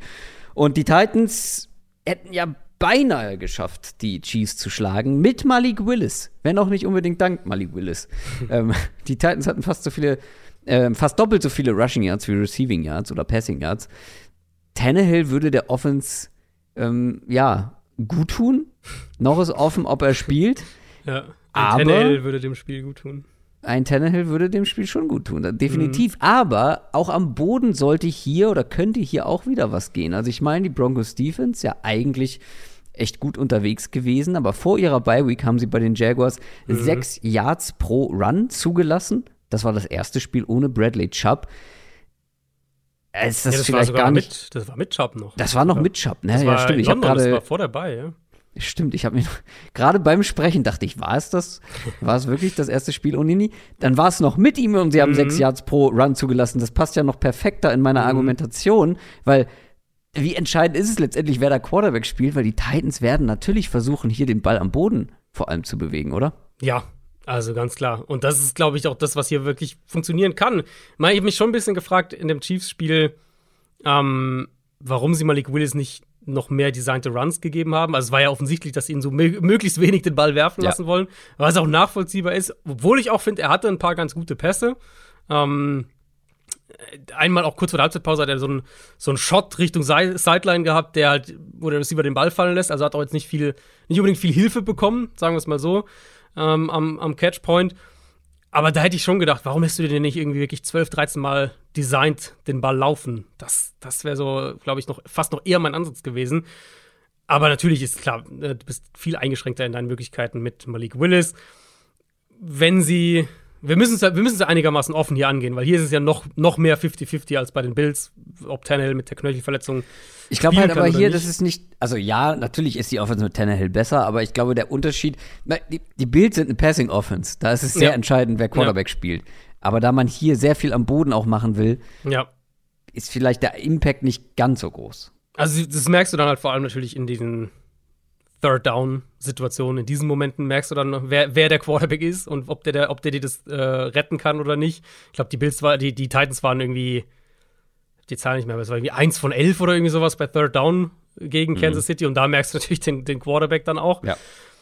Die gute Nachricht hier ist halt wirklich, was du schon gesagt hast vom Matchup her. Die Broncos haben eine Elite Pass Defense, eine der besten der Liga. Aber eben gegen den Run sind sie echt anfälliger auch geworden, finde ich. Ähm, das Jacksonville, das Jaguars-Spiel hast du schon schon angesprochen. Das gleiche war die Woche davor gegen die Jets. Und das sind ja eben Offenses, die jetzt auch nicht die Riesengefahr im Passspiel darstellen. Jaguars noch eher als die Jets, aber das sind ja auch, also sind schon Offenses, wo du weißt, die wollen den Ball laufen und das ist wichtig für diese Offense. Und sie haben es nicht wirklich gestoppt gekriegt. Ähm, das ist eine Defense, die Broncos, die mit die meisten leichten Boxes spielt ligaweit, die eine gute Defensive Line hat, aber keine Elite Defensive Line und jetzt eben Chubb fehlt oder raus ist aus dieser Gruppe. Und ich glaube, die Perspektive haben wir so gar nicht besprochen in dem, in dem Trade Recap, das wir gemacht haben.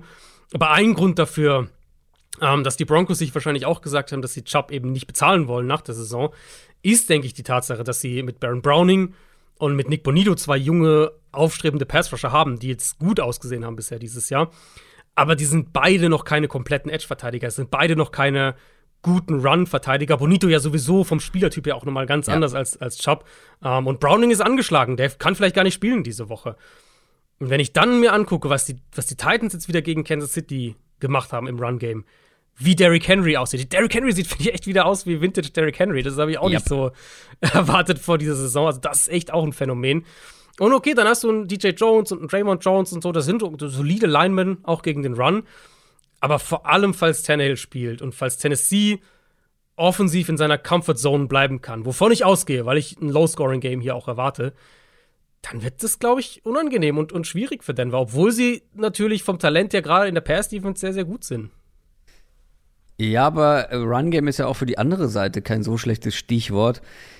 Also, ähm, die Broncos sind eh ja schon weit, äh, oder sagen wir ein gutes Stück weit weg von den Wildcard-Plätzen ähm, und haben natürlich dann jetzt auch irgendwo ein Zeichen gegeben mit dem Trade von, von Bradley Chubb, dass man jetzt nicht mehr ganz so viel auf diese Saison zählt. Und jetzt kommt halt eine Defense, eine Titans-Defense, die ist ja gerade auch gegen den Run richtig stark. Dann mhm. fällt bei den Broncos jetzt noch der Center aus mit Cushenberry. Ja. In einer Line, die eh nicht so dolle war. Mhm.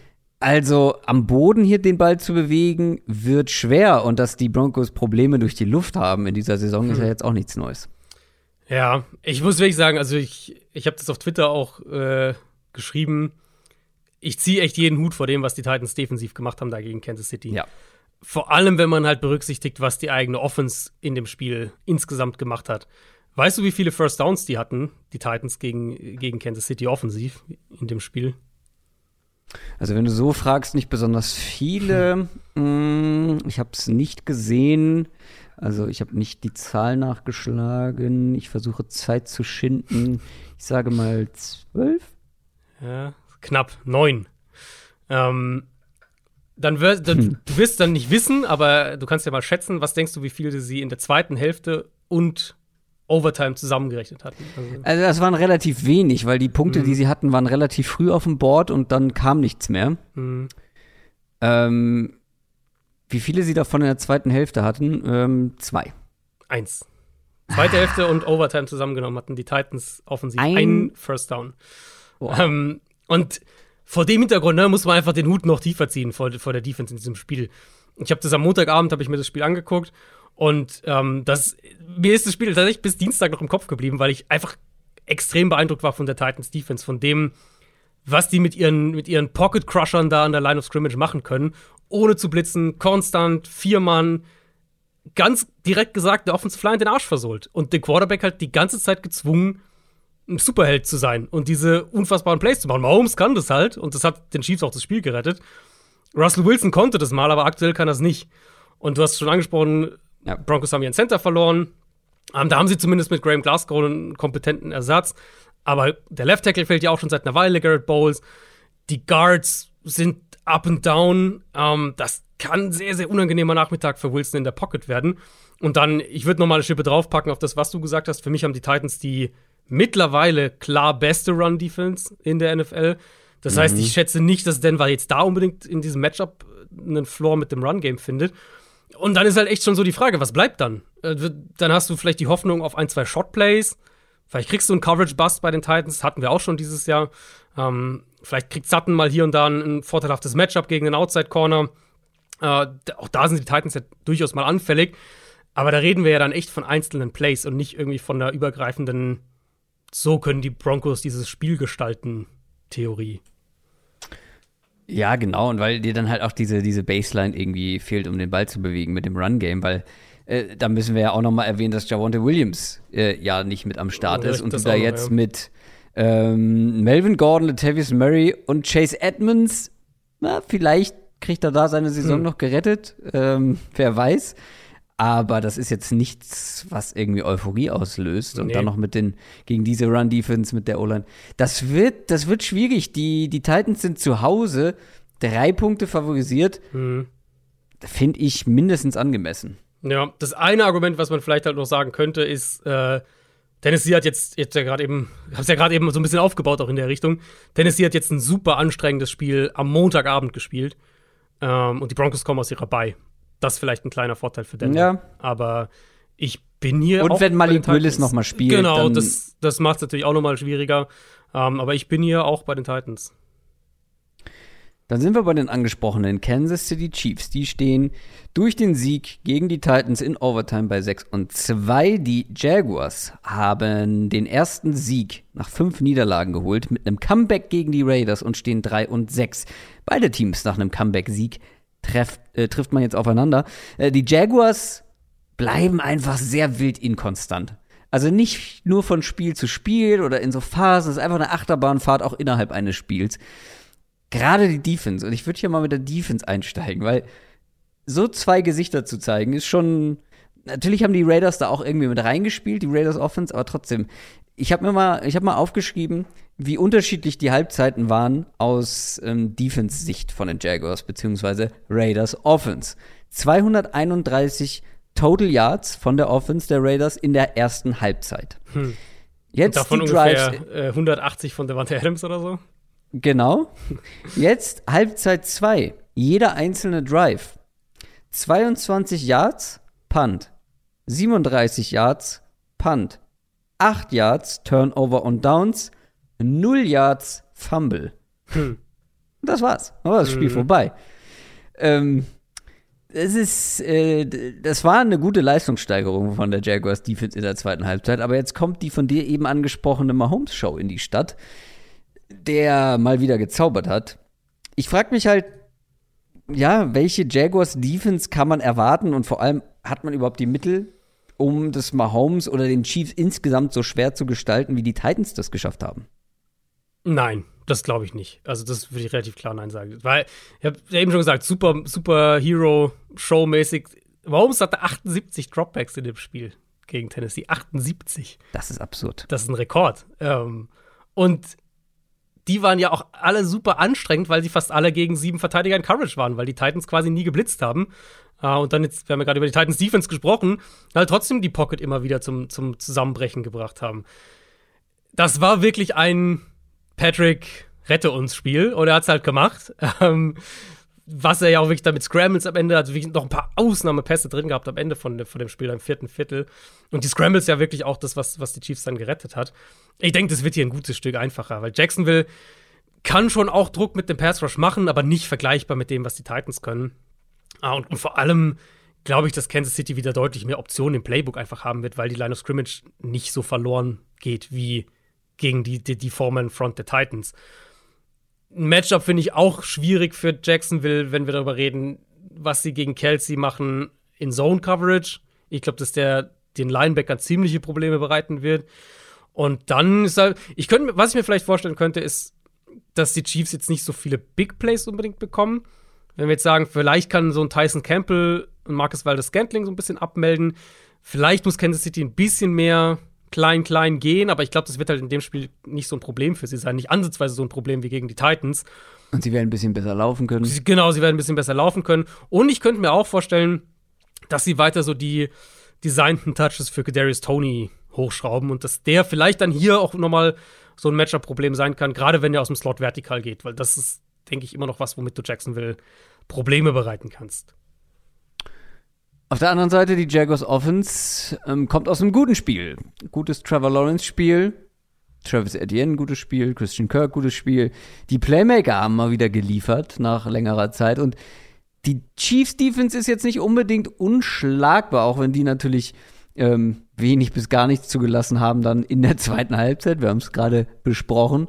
Ein First Down. Mhm. Was geht da für die Jaguars? Die Frage ist, was machen sie in der Red Zone?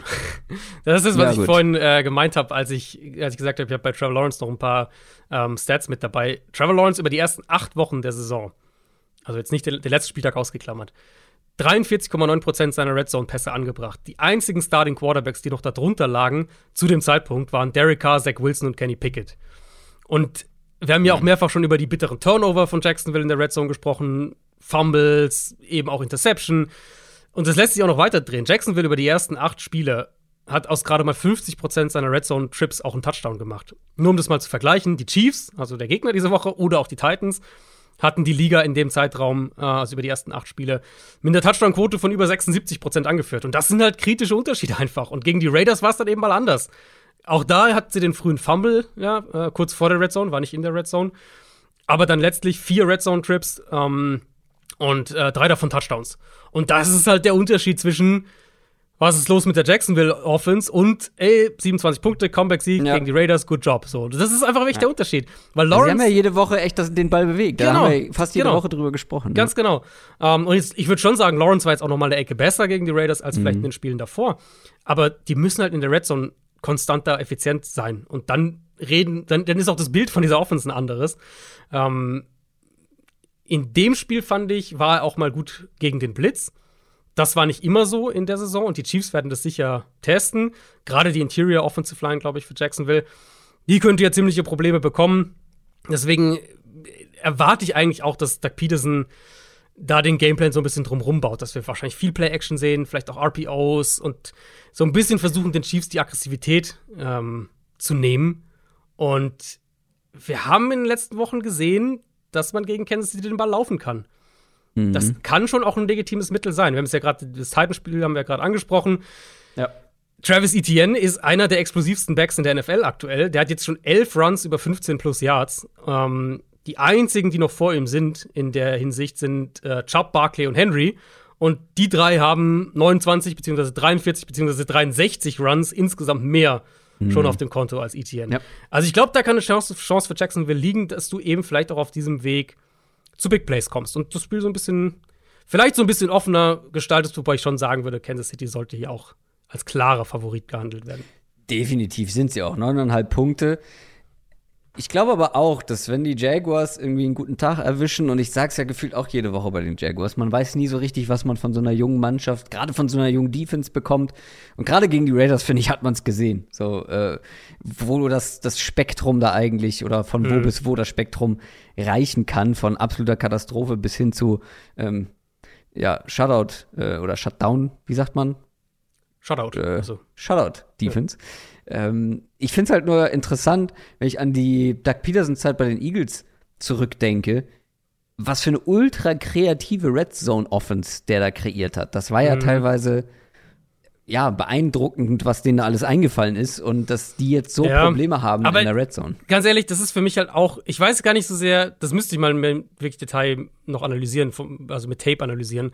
Aber wenn wir uns angucken, wie halt wirklich nicht wenige dieser Red Zone Drives zu Ende gehen, ist es ja halt einfach auch, dass so einer dieser jungen Spieler einen Fehler macht. Also, dass, dass mhm. Trevor Lawrence bei First Down von der 1 eine Interception wirft, da kann halt Doug Peterson ja. nichts dafür. Oder dass, dass ja, das Etienne sich den Ball irgendwie drei Zentimeter vor der Goal-Line raushauen lässt, da kann er auch nichts dafür. So, also, also da Pete Carroll würde ihm sagen, warum läufst du von der 1-Yard-Linie nicht?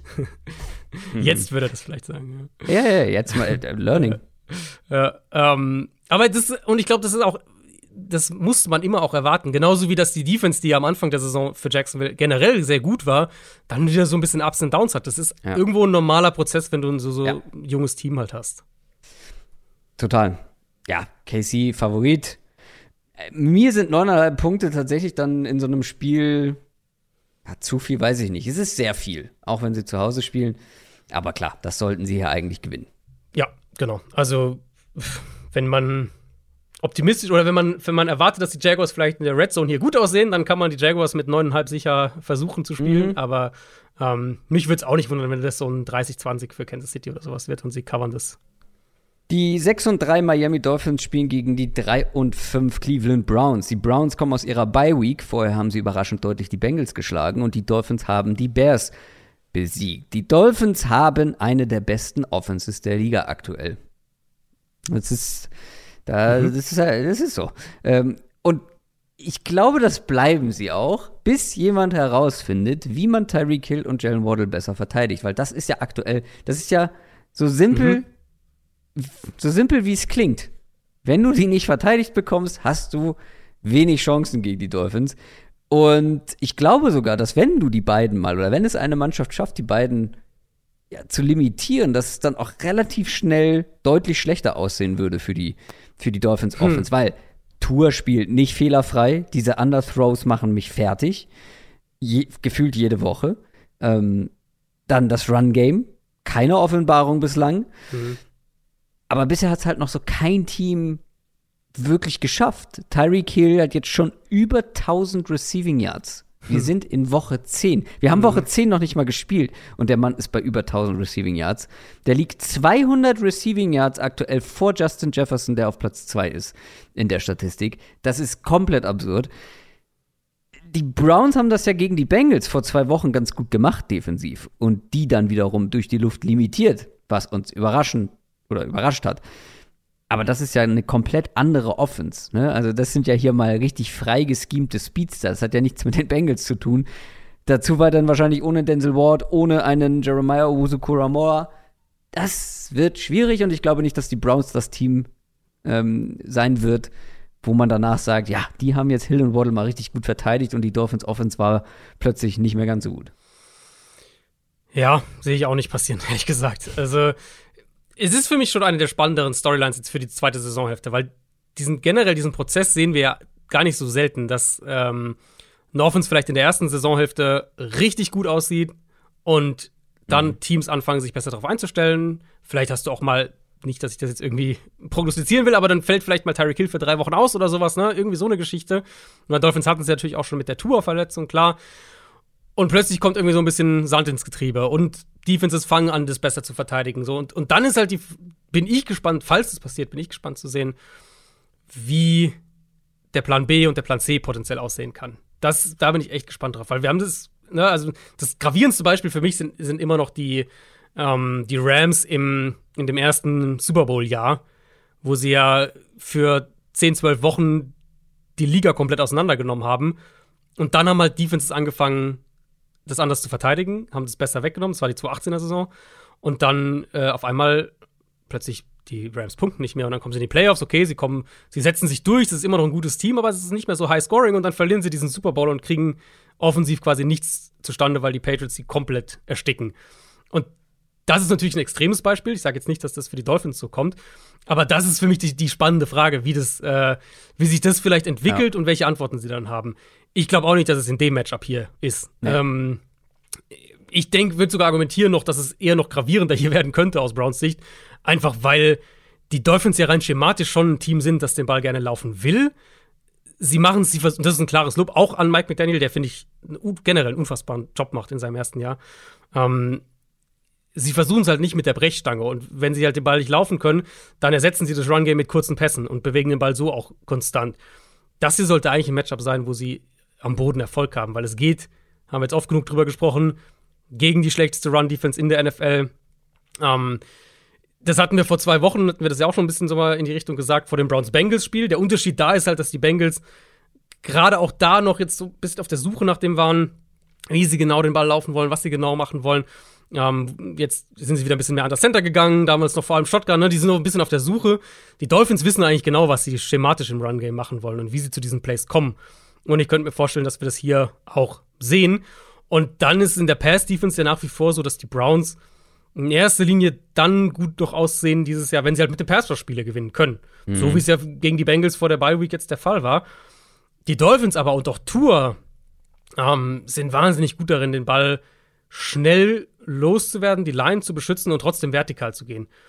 Tour wirft den Ball unter 2,5 Sekunden. Also bei allen Plays, wo der Ball unter 2,5 Sekunden raus ist, von allen Quarterbacks, wirft Tour den Ball im Schnitt fast 8 Yards tief, 7,8 Yards. Das ja, mit Abstand. Ist ja, ganz, ist ja ganz einfach zu erklären, weil seine beiden Top-Receiver einfach viel schneller oder viel weiter kommen ja. in zweieinhalb Sekunden als viele andere. Genau, aber es ist natürlich auch Tour selbst, der, das ist, weil das ist ja, viel Pre-Snap Recognition, wissen, wo du hingehst und natürlich auch sein Release, der natürlich sehr gut ist. Das ist ein volles Yard mehr als Wilson, Russell Wilson, der auf dem zweiten Platz steht, in unter 2,5 Sekunden. Und das ist ja sozusagen genau das, was für die Browns gegen, gegen die Bengals sehr gut funktioniert hat, dass Borrow den Ball dann länger hält oder dass er nicht direkt ja. irgendwie, ne, nicht direkt eine Anspielstation hat und der Pass Rush durchkommt. Ja, ja. Und das wird hier wahrscheinlich nicht passieren. Und dann on top sehen wir immer noch diese gelegentlichen Coverage Busts, inkonstantes Safety Play und, und das ist halt sehr, sehr, sehr, sehr schwer hier in, in diesem Matchup. Deswegen, ich würde ich würd argumentieren, die Dolphins haben aktuell die Nummer 1 Offense, was Design insgesamt und Route-Kombination angeht, plus das gefährlichste Receiver-Duo der Liga und einen Quarterback, der halt genau weiß, mhm. wo er mit dem Ball hingehen muss. Und ja, auf seine Receiver, die zwei Meter Platz haben in alle Richtungen. Aber das Ergebnis ist halt eine Offense, die einfach einen Elite-Output hat. Also ein absolut ja. Top 3 Offense in, in puncto, ähm, in puncto statistischer Output. Und ich glaube, dass das auf mehreren Ebenen für Cleveland zu viel sein wird. Und dann ist ja auch noch mal die Frage, ob sie überhaupt äh, mit der eigenen Offense mithalten können, ne? wenn, wenn die Dolphins da übers Feld ja, marschieren. Das, Jacoby ja. Brissett hat jetzt noch drei Spiele, ähm, bis Deshaun Watson dazukommt. Äh, ja, vor der, vor der Bye Week haben die Browns dann mal auf eine ganz andere Art und Weise gewonnen, nämlich vor allem auch mal durch die Luft, kaum Big Plays am Boden gehabt, aber Murray Cooper war stark mhm. ähm, in dem Spiel, sah aus wie ein richtiger Nummer 1 Receiver, das, was man sich ja eigentlich von Murray Cooper sowieso erhofft. Und die Dolphins Defense, da habe ich ja mehrere Wochen gesagt, ja, ich glaube, die ist besser, als äh, das unterm Strich aussieht. Jetzt haben sie mich ganz schön hängen lassen, ähm, die letzten Wochen. Gegen die Lions vor allem viel durch die Luft zugelassen, gegen die Bears Fields am Boden. Mhm. Viel von Fields zugelassen, ähm, dem ja zum Rushing-Rekord verholfen, mehr oder weniger. Mhm. Also sattelfest ist letztendlich anders. Und die Browns, äh, ja, selbst wenn sie gut laufen können, ist halt dann wieder ne, die Frage, wie, wie kommst du da hinterher mit der, mit der Dolphins ja. Offense? Also es muss ja. auch durch die Luft funktionieren mhm. in diesem Spiel. Ich weiß halt nicht, ja, es, ich finde es so ein bisschen, äh, Schwäche gegen Schwäche dann, ne? Also die Browns durch die Luft und die Dolphins ja. äh, gegen den Pass. Wenn's, ja, und halt wirklich auch die Frage, ob, ob das überhaupt reicht für Cleveland, weil ich, also ich denke, damit die Browns hier mithalten können, brauchen sie ihr Run-Game. und das Passspiel halt als komplementär dazu. Ja, sie brauchen vor allem Big Plays im Run Game, weil wenn du nur genau. im Run Game da irgendwie immer ja, oder zumindest deine, konstant vier, fünf Yards pro genau. Lauf machst, dann dann dauert ein Drive von dir sehr, sehr lange und der von den Dolphins kann deutlich schneller zu Ende sein und in Punkten enden. Ist natürlich dann auch für die Dolphins Defense an irgendeinem Punkt ein Problem, wenn die regelmäßig, äh, wenn die zwölf Drives ja. verteidigen muss und immer 14 Plays auf dem Feld steht oder sowas. Ähm, aber ich, da sehe ich halt schon so die, die erste Hürde für Cleveland. Ja, die Pass-Defense der Dolphins ist im Moment nicht gut. Ähm, fand jetzt auch den Pass-Rush gegen Chicago nicht gut, obwohl sie als Chubb zum ersten Mal auch dabei war. Sie haben ja dann viel, sogar relativ viel geblitzt, aber trotzdem nicht so viel unter Druck setzen können, wie ich das mir gedacht hätte, rein vom Matchup her. Und okay, ja, die Runs von Fields, die waren halt wild und, und die haben sie halt überhaupt nicht gestoppt bekommen. Die Gefahr gibt es ja jetzt hier eher nicht mit Jacoby Brissett. Und dann finde ich, ist es halt wirklich dieses Duell. Ich würde ich würde es andersrum aufziehen, als du es gesagt hast. Du hast gesagt, Schwäche gegen Schwäche, wenn wir das Passspiel angucken. Ich würde wirklich erstmal auf Stärke gegen Stärke schauen. Weil die Dolphins sind sehr gut darin, das Run-Game außerhalb von Quarterback-Runs zu verteidigen.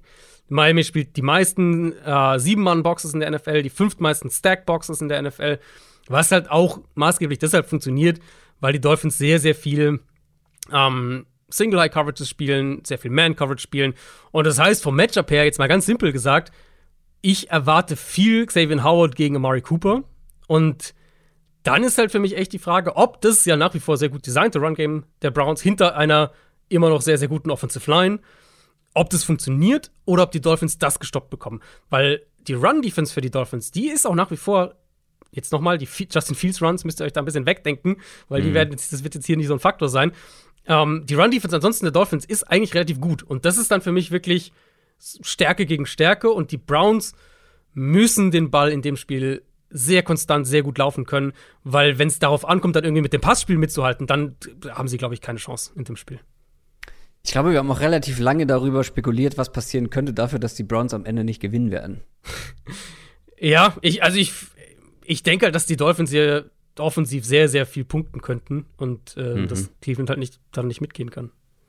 Ja, die Dolphins sind mit dreieinhalb Punkten bei den Buchmachern vorne und das finde ich, ich, ich sehe es deutlicher. Also ich habe ja, gerade nicht so auch. viel Hoffnung. Ich weiß, Browns-Fans sind wahrscheinlich mit ja, guten Gefühlen in die Bye-Week gegangen, aber ich sehe das Match halt einfach hier sehr zugunsten der Dolphins. Ich habe auch Miami hier. Das ist eines der, ich hatte vorhin mal drüber geschaut. Ähm, und Miami war eines der, ich glaube, drei Teams, wo ich relativ sicher war und gesagt habe, da würde ich auch mit den minus 3,5 würde ich die Dolphins trotzdem mhm. als Favorit nehmen. Kommen wir zu den schwächelnden Green Bay Packers. Die stehen 3 und 6 zu den, äh, beziehungsweise gegen die Dallas Cowboys, die stehen bei 6 und 2. Damit sind wir im späten Slot am Sonntag angekommen. Wir sprechen hier über zwei Spiele und über alle 19 Uhr Spiele, die wir jetzt nicht besprochen haben, die kommen am Ende noch mal ganz kurz in dem in unserem Schnelldurchlauf dran. Äh, die Cowboys kommen aus ihrer Bye Week. Die Packers haben jetzt fünf Niederlagen am Stück kassiert, zuletzt gegen die Lions und so langsam, ich habe es ja schon gesagt in den News, so langsam muss man sich halt fragen, für was oder um was spielen die Packers dieses Jahr noch? Weil mhm. ich habe ja letzte, letzte Woche in der Preview gesagt, wenn sie tatsächlich gegen die Lions verlieren sollten, ist das A, record-technisch extrem schwierig, dann noch in die Playoffs zu kommen, ähm, weil man dann schon sehr weit weg ist, auch wenn es noch ja, eine halbe Saison fast Zeit ist, aber trotzdem der Abstand ist dann schon ziemlich groß. Und natürlich ist es ja irgendwie eine sportliche ein sportliches Desaster, wenn man gegen die Lions verliert. Und das war es letztendlich auch. Es war ein sportliches Desaster. Wir haben die Verletzung angesprochen. Gerade wenn wir bei der Offense bleiben, das hilft natürlich nicht, wenn Romeo Dobbs jetzt auch noch ausfällt, der zumindest immer mal wieder so ein paar Momente, ein paar Spiele hatte, wo er richtig gut aussah. Aaron Jones, schauen wir mal, könnte höchstwahrscheinlich spielen, aber trotzdem funktioniert ja diese Offense nicht, egal wer da spielt aktuell.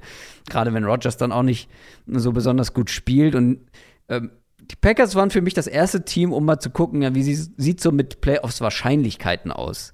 Ähm, die werden hm. ja auf die kompliziertesten Art und Weisen irgendwie ermittelt mit irgendwie mehreren tausend Simulationen, die da durch irgendwelche Computer gejagt werden.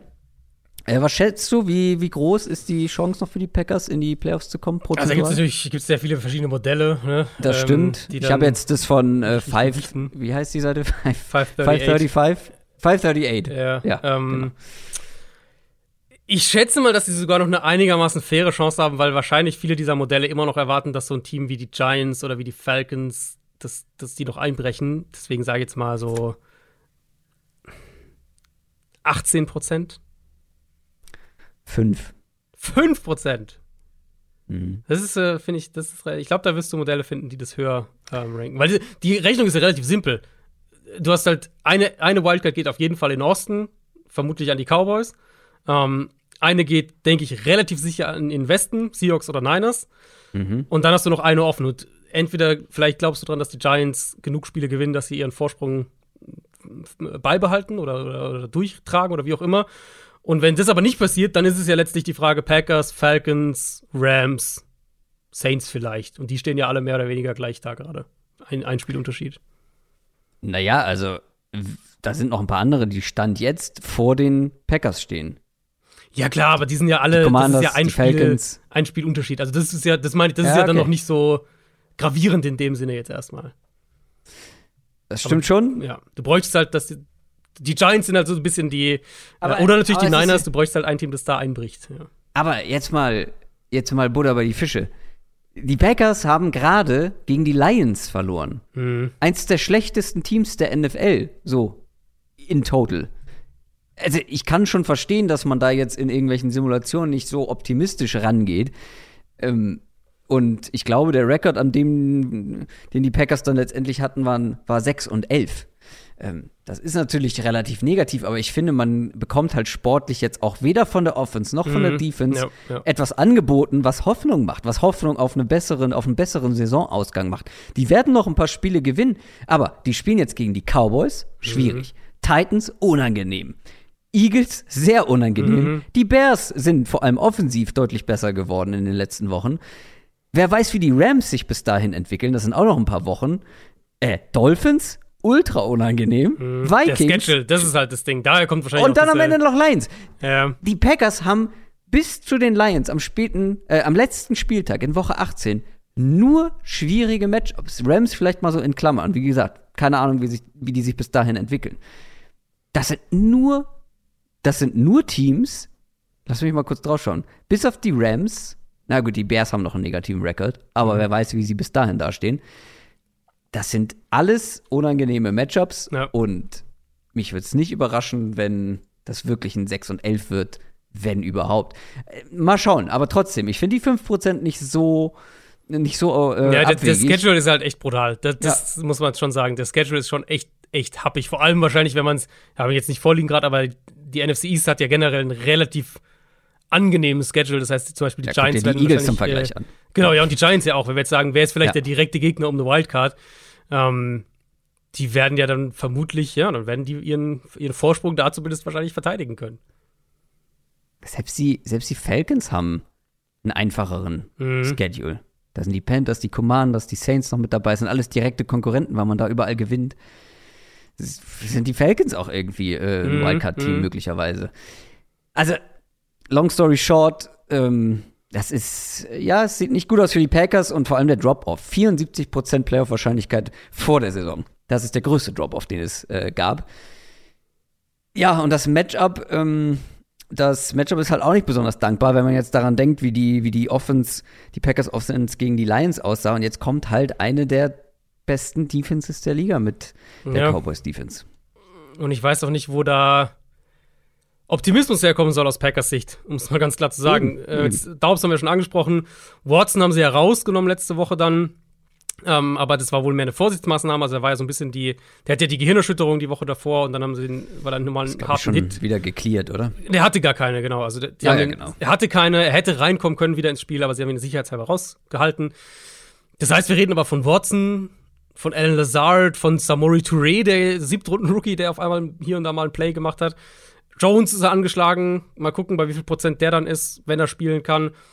Plus, ich weiß Woche für Woche im Moment nicht, was wir von der Offensive Line erwarten können. Ob Bakhtiari spielt, wenn er spielt, kann er durchspielen oder wechselt er wieder, rotiert irgendwie wieder durch und, und äh, spielt nur zwei Drittel oder die Hälfte vom Spiel. Jetzt kommen halt die Cowboys, die ähm, eine, eine Offense mit ihrer Defensive Line sowieso schon eindimensional machen können und bei denen ich mir diese Matchup gut vorstellen kann, dass sie auch einiges an Man-Coverage spielen und dann den Packers halt sagen, dann schlagt uns mal mit euren Receivern. deswegen denke ich auch nicht, dass Green Bay im Run-Game viel machen kann hier. Da sind die Cowboys sowieso relativ stark. Und wenn sie dann noch zusätzliche Ressourcen in die Box bewegen können, mhm. glaube ich, wird es sehr schwer für Green Bay, auch wenn das Run-Game sowohl schematisch als auch individuell ja schon die eine positive Konstante in der Packers Offense eigentlich ist. Wenn wir was Positives sagen wollen, mein Rogers wird nicht nochmal drei Interceptions tief in der gegnerischen Hälfte werfen. War natürlich auch ein, war auch einmal Pech, so der Abpreller da. hat er überhaupt schon mal drei Interceptions in einem Spiel geworfen? Ich glaube nicht. Drei in einem Spiel hat er schon, ja. Äh, ähm, aber das letzte Mal war 2017. Ah, ja, genau, ist schon, ja, ist schon lange sehr, her. Sehr, sehr lange her. Und als äh, zwei waren ja in der Red Zone und die andere war, was war die irgendwie in der 30 oder sowas. Also ähm, ja, wirklich jeweils immer in Scoring. Distanz. Das eine habe ich aber auch nicht verstanden, wo sie dieses Trickplay zu, zu Bakhtiari den Ball da werfen wollen. Bei vierter und, also Fourth and Goal war das ja. Ähm, die ganze Sequenz habe ich nicht verstanden. Ich glaube, First and Goal an der 1 sind dann zweimal aus der Shotgun gelaufen und dann so eine Fade irgendwie geworfen, die aber auch nicht ganz sauber kommuniziert irgendwie aussah.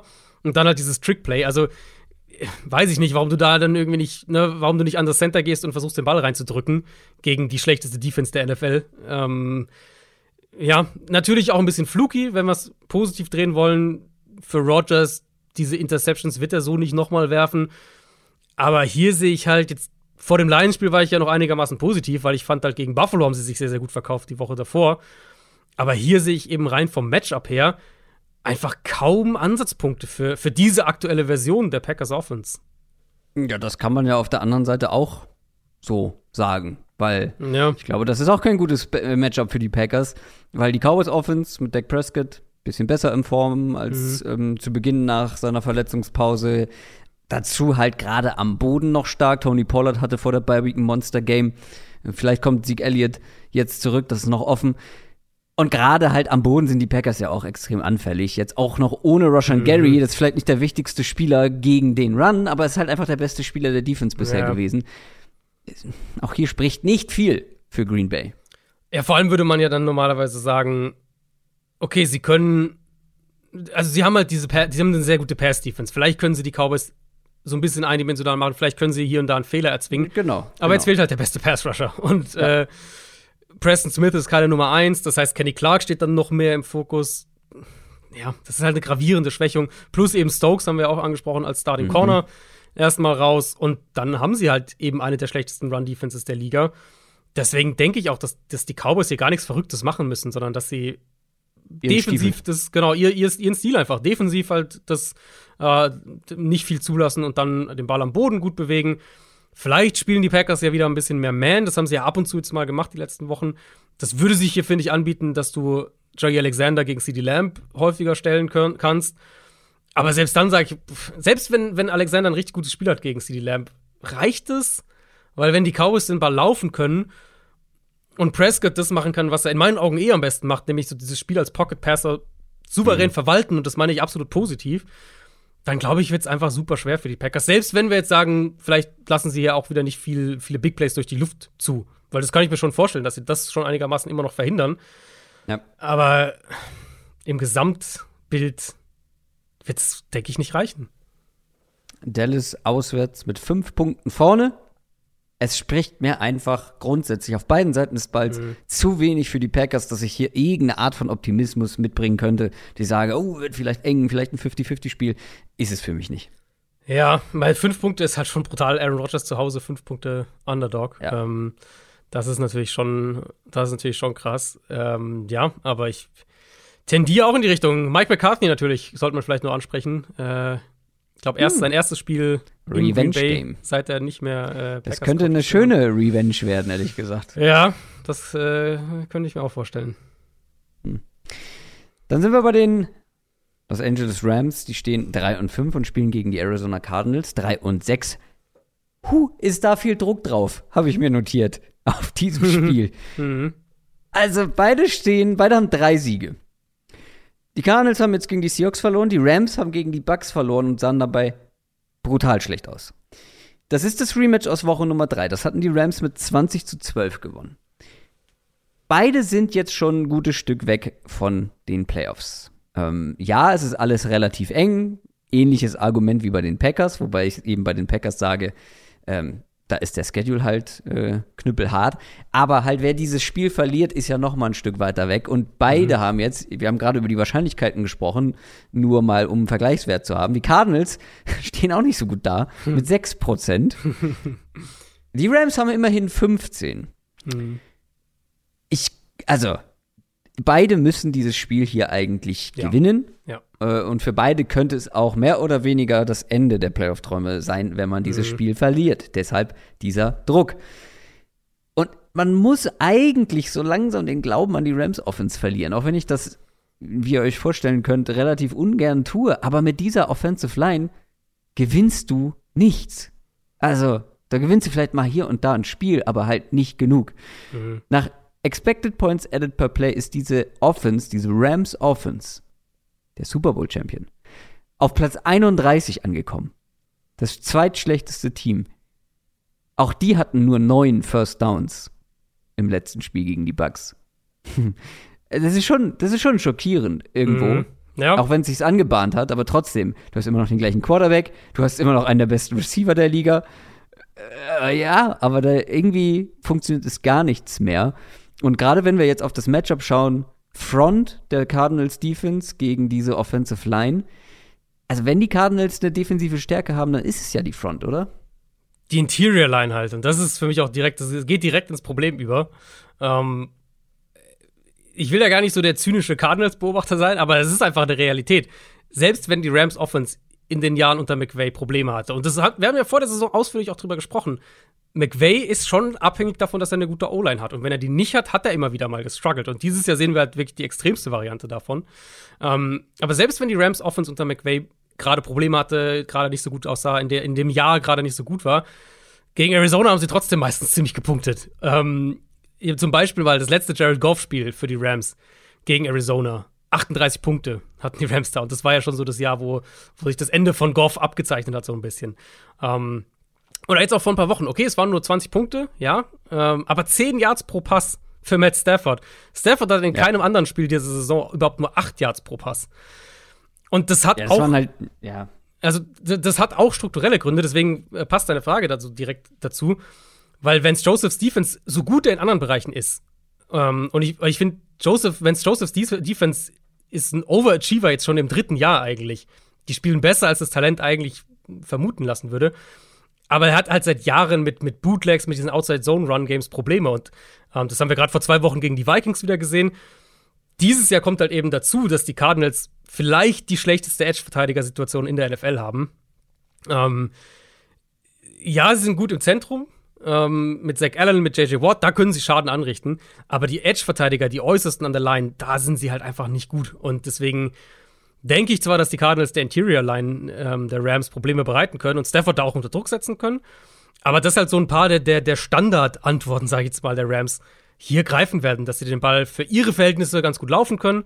Und selbst wenn Cooper Cup jetzt wieder nicht so der größte Faktor ist, den hat Arizona die letzten Spiele häufig einigermaßen gut im Griff, ähm, dass es dann einfach Passfenster strukturell geben wird, ob das der Titan ist oder der zweite Receiver oder Allen Robinson oder wer auch immer, aber dass einfach sich strukturelle Räume öffnen. Äh, Cardinals werden auch ohne Buda Baker sein diese Woche. Das ist nochmal eine kritische Schwächung, gerade was die Run-Defense angeht.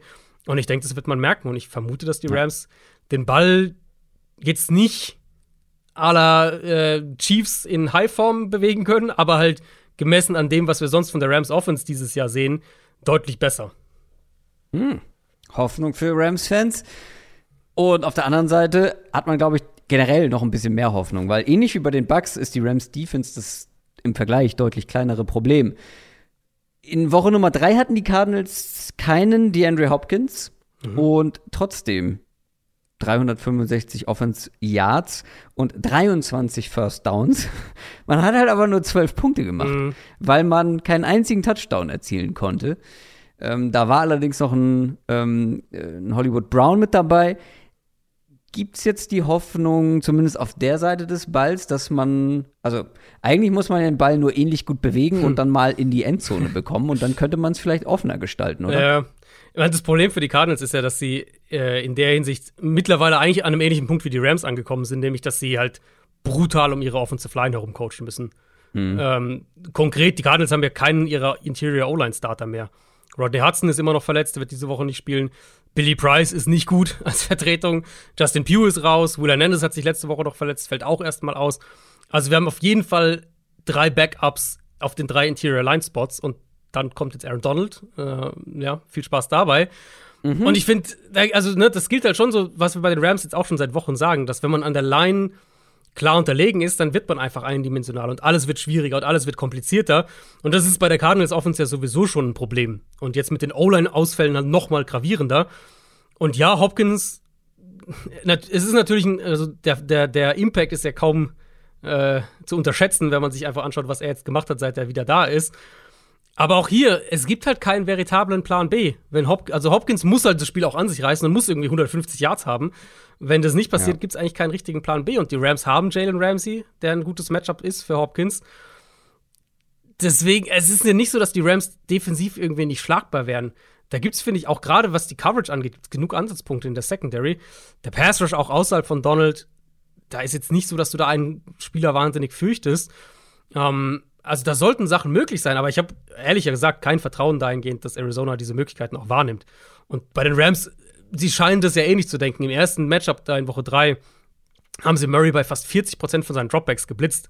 Und das ist noch nicht mal jetzt irgendwie wahnsinnig erfolgreich, aber sie haben halt offensichtlich sind sie vom Gameplan her da reingegangen, haben sich gesagt, dass wir, wir können uns das leisten, das mhm. aggressiv mhm. zu spielen, weil Arizona halt keine einzige Defense irgendwie überrascht. Und in dementsprechend denke ich, das wird wieder ein Spiel sein, wo die Cardinals sehr, sehr viel klein-klein machen und, und aber den Ball nicht wirklich laufen können.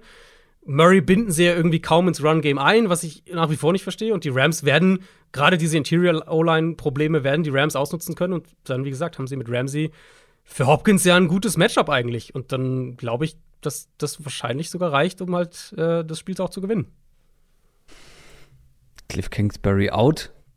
Möchte ich an dieser Stelle nochmal gesagt haben. Die Rams sind Favorit mit drei Punkten. Ich tendiere auch ganz leicht zu den Rams, aber oh, habe ich die Hoffnung verloren. Aber ja, äh, die Matchups sind gut, du hast es aufgezeigt, aber also das ist nichts, wo ich jetzt irgendwie ein Kenny Pickett-Pick draufsetzen würde. Also ich die Rams sind für mich tatsächlich eins der, auch der Teams, was ich jetzt bei Miami gesagt habe, ähm, die würde ich sogar mit den Minus reinnehmen, ja. Äh, die Cardinals haben seit fünf Jahren vier Jahren gezeigt, dass sie strukturell keine Antworten auf die Rams haben. Und aber die Rams waren noch nie so schlecht offensiv. Ja. Seit das ist fair, Sean McVay da ist. Das ist fair, aber ich denke halt, dass es in dem Spiel wieder für sie zu 20, 23 Punkten reicht und das reicht, um das Spiel zu gewinnen. Schauen wir uns an. Wir schauen uns auch das Sunday Night Game an. Die San Francisco 49ers 4 und 4 gegen die Los Angeles Chargers 5 und 3. Ist das das Spiel, was geflext wurde von den Chargers? Nee, äh, das ist. Das kommt noch, ne? Später. Das war Chargers Chiefs, das äh, in Sunday Night reingeflext ne? wurde. Ja. Ich glaube nächste Woche, ja. Ja. Ähm, also, 49ers aus ihrer Bye Week. Die Chargers haben sich gegen die Falcons zu einem Sieg gemüht. Die Chargers natürlich wieder nicht überzeugend, aber halt auch mit massig Verletzten. Ich glaube, ich habe irgendwo gelesen, neun Starting Player, ähm, die aktuell oder da ausgefallen sind. Gerade offensiv natürlich. Mike Williams weiterhin raus. Keenan Allen auch diese Woche noch fraglich. Mal sehen, ob der spielen kann. Das sind halt einfach die Top 2 Receiver. Und wenn du die aus einem Team rausnimmst, kannst du aus jeder Offense rausnehmen und du hast ein massives Downgrade. Aber bei den 49ers haben wir defensiv natürlich auch noch einige Fragezeichen. Wobei ich nach der langen Pause jetzt auch ein, zwei Leute zurück erwarte, wo es noch offen ist. Und wenn da ein paar Leute zurück sind, Mike Williams, äh, Keenan Allen, ähm, die beiden wieder ausfallen sollten, ist natürlich alles noch so ein bisschen Fischen im, im Dunkeln. Ähm, es ist aber eine sehr taffe Aufgabe, egal wie man es dreht und wendet, für Justin Herbert und Co. Ja, hast du dir die Line schon angeguckt? Das fand ich bei dem Spiel schon krass, muss äh, ich sagen. Das Over-Under meinst du? Nee, äh, Favorit. Ach so? Nee. Nein, das sind doch, Favorit mit sieben Punkten. Wenn das jemand vor der Saison gesagt hätte, die Niners sind Favorit gegen ja. die Chargers mit sieben Punkten. Wenn du mir gesagt hättest, dass wieder mal die halbe Chargers-Mannschaft ausfällt, ja. hätte ich gesagt, ja. ja. gut, okay.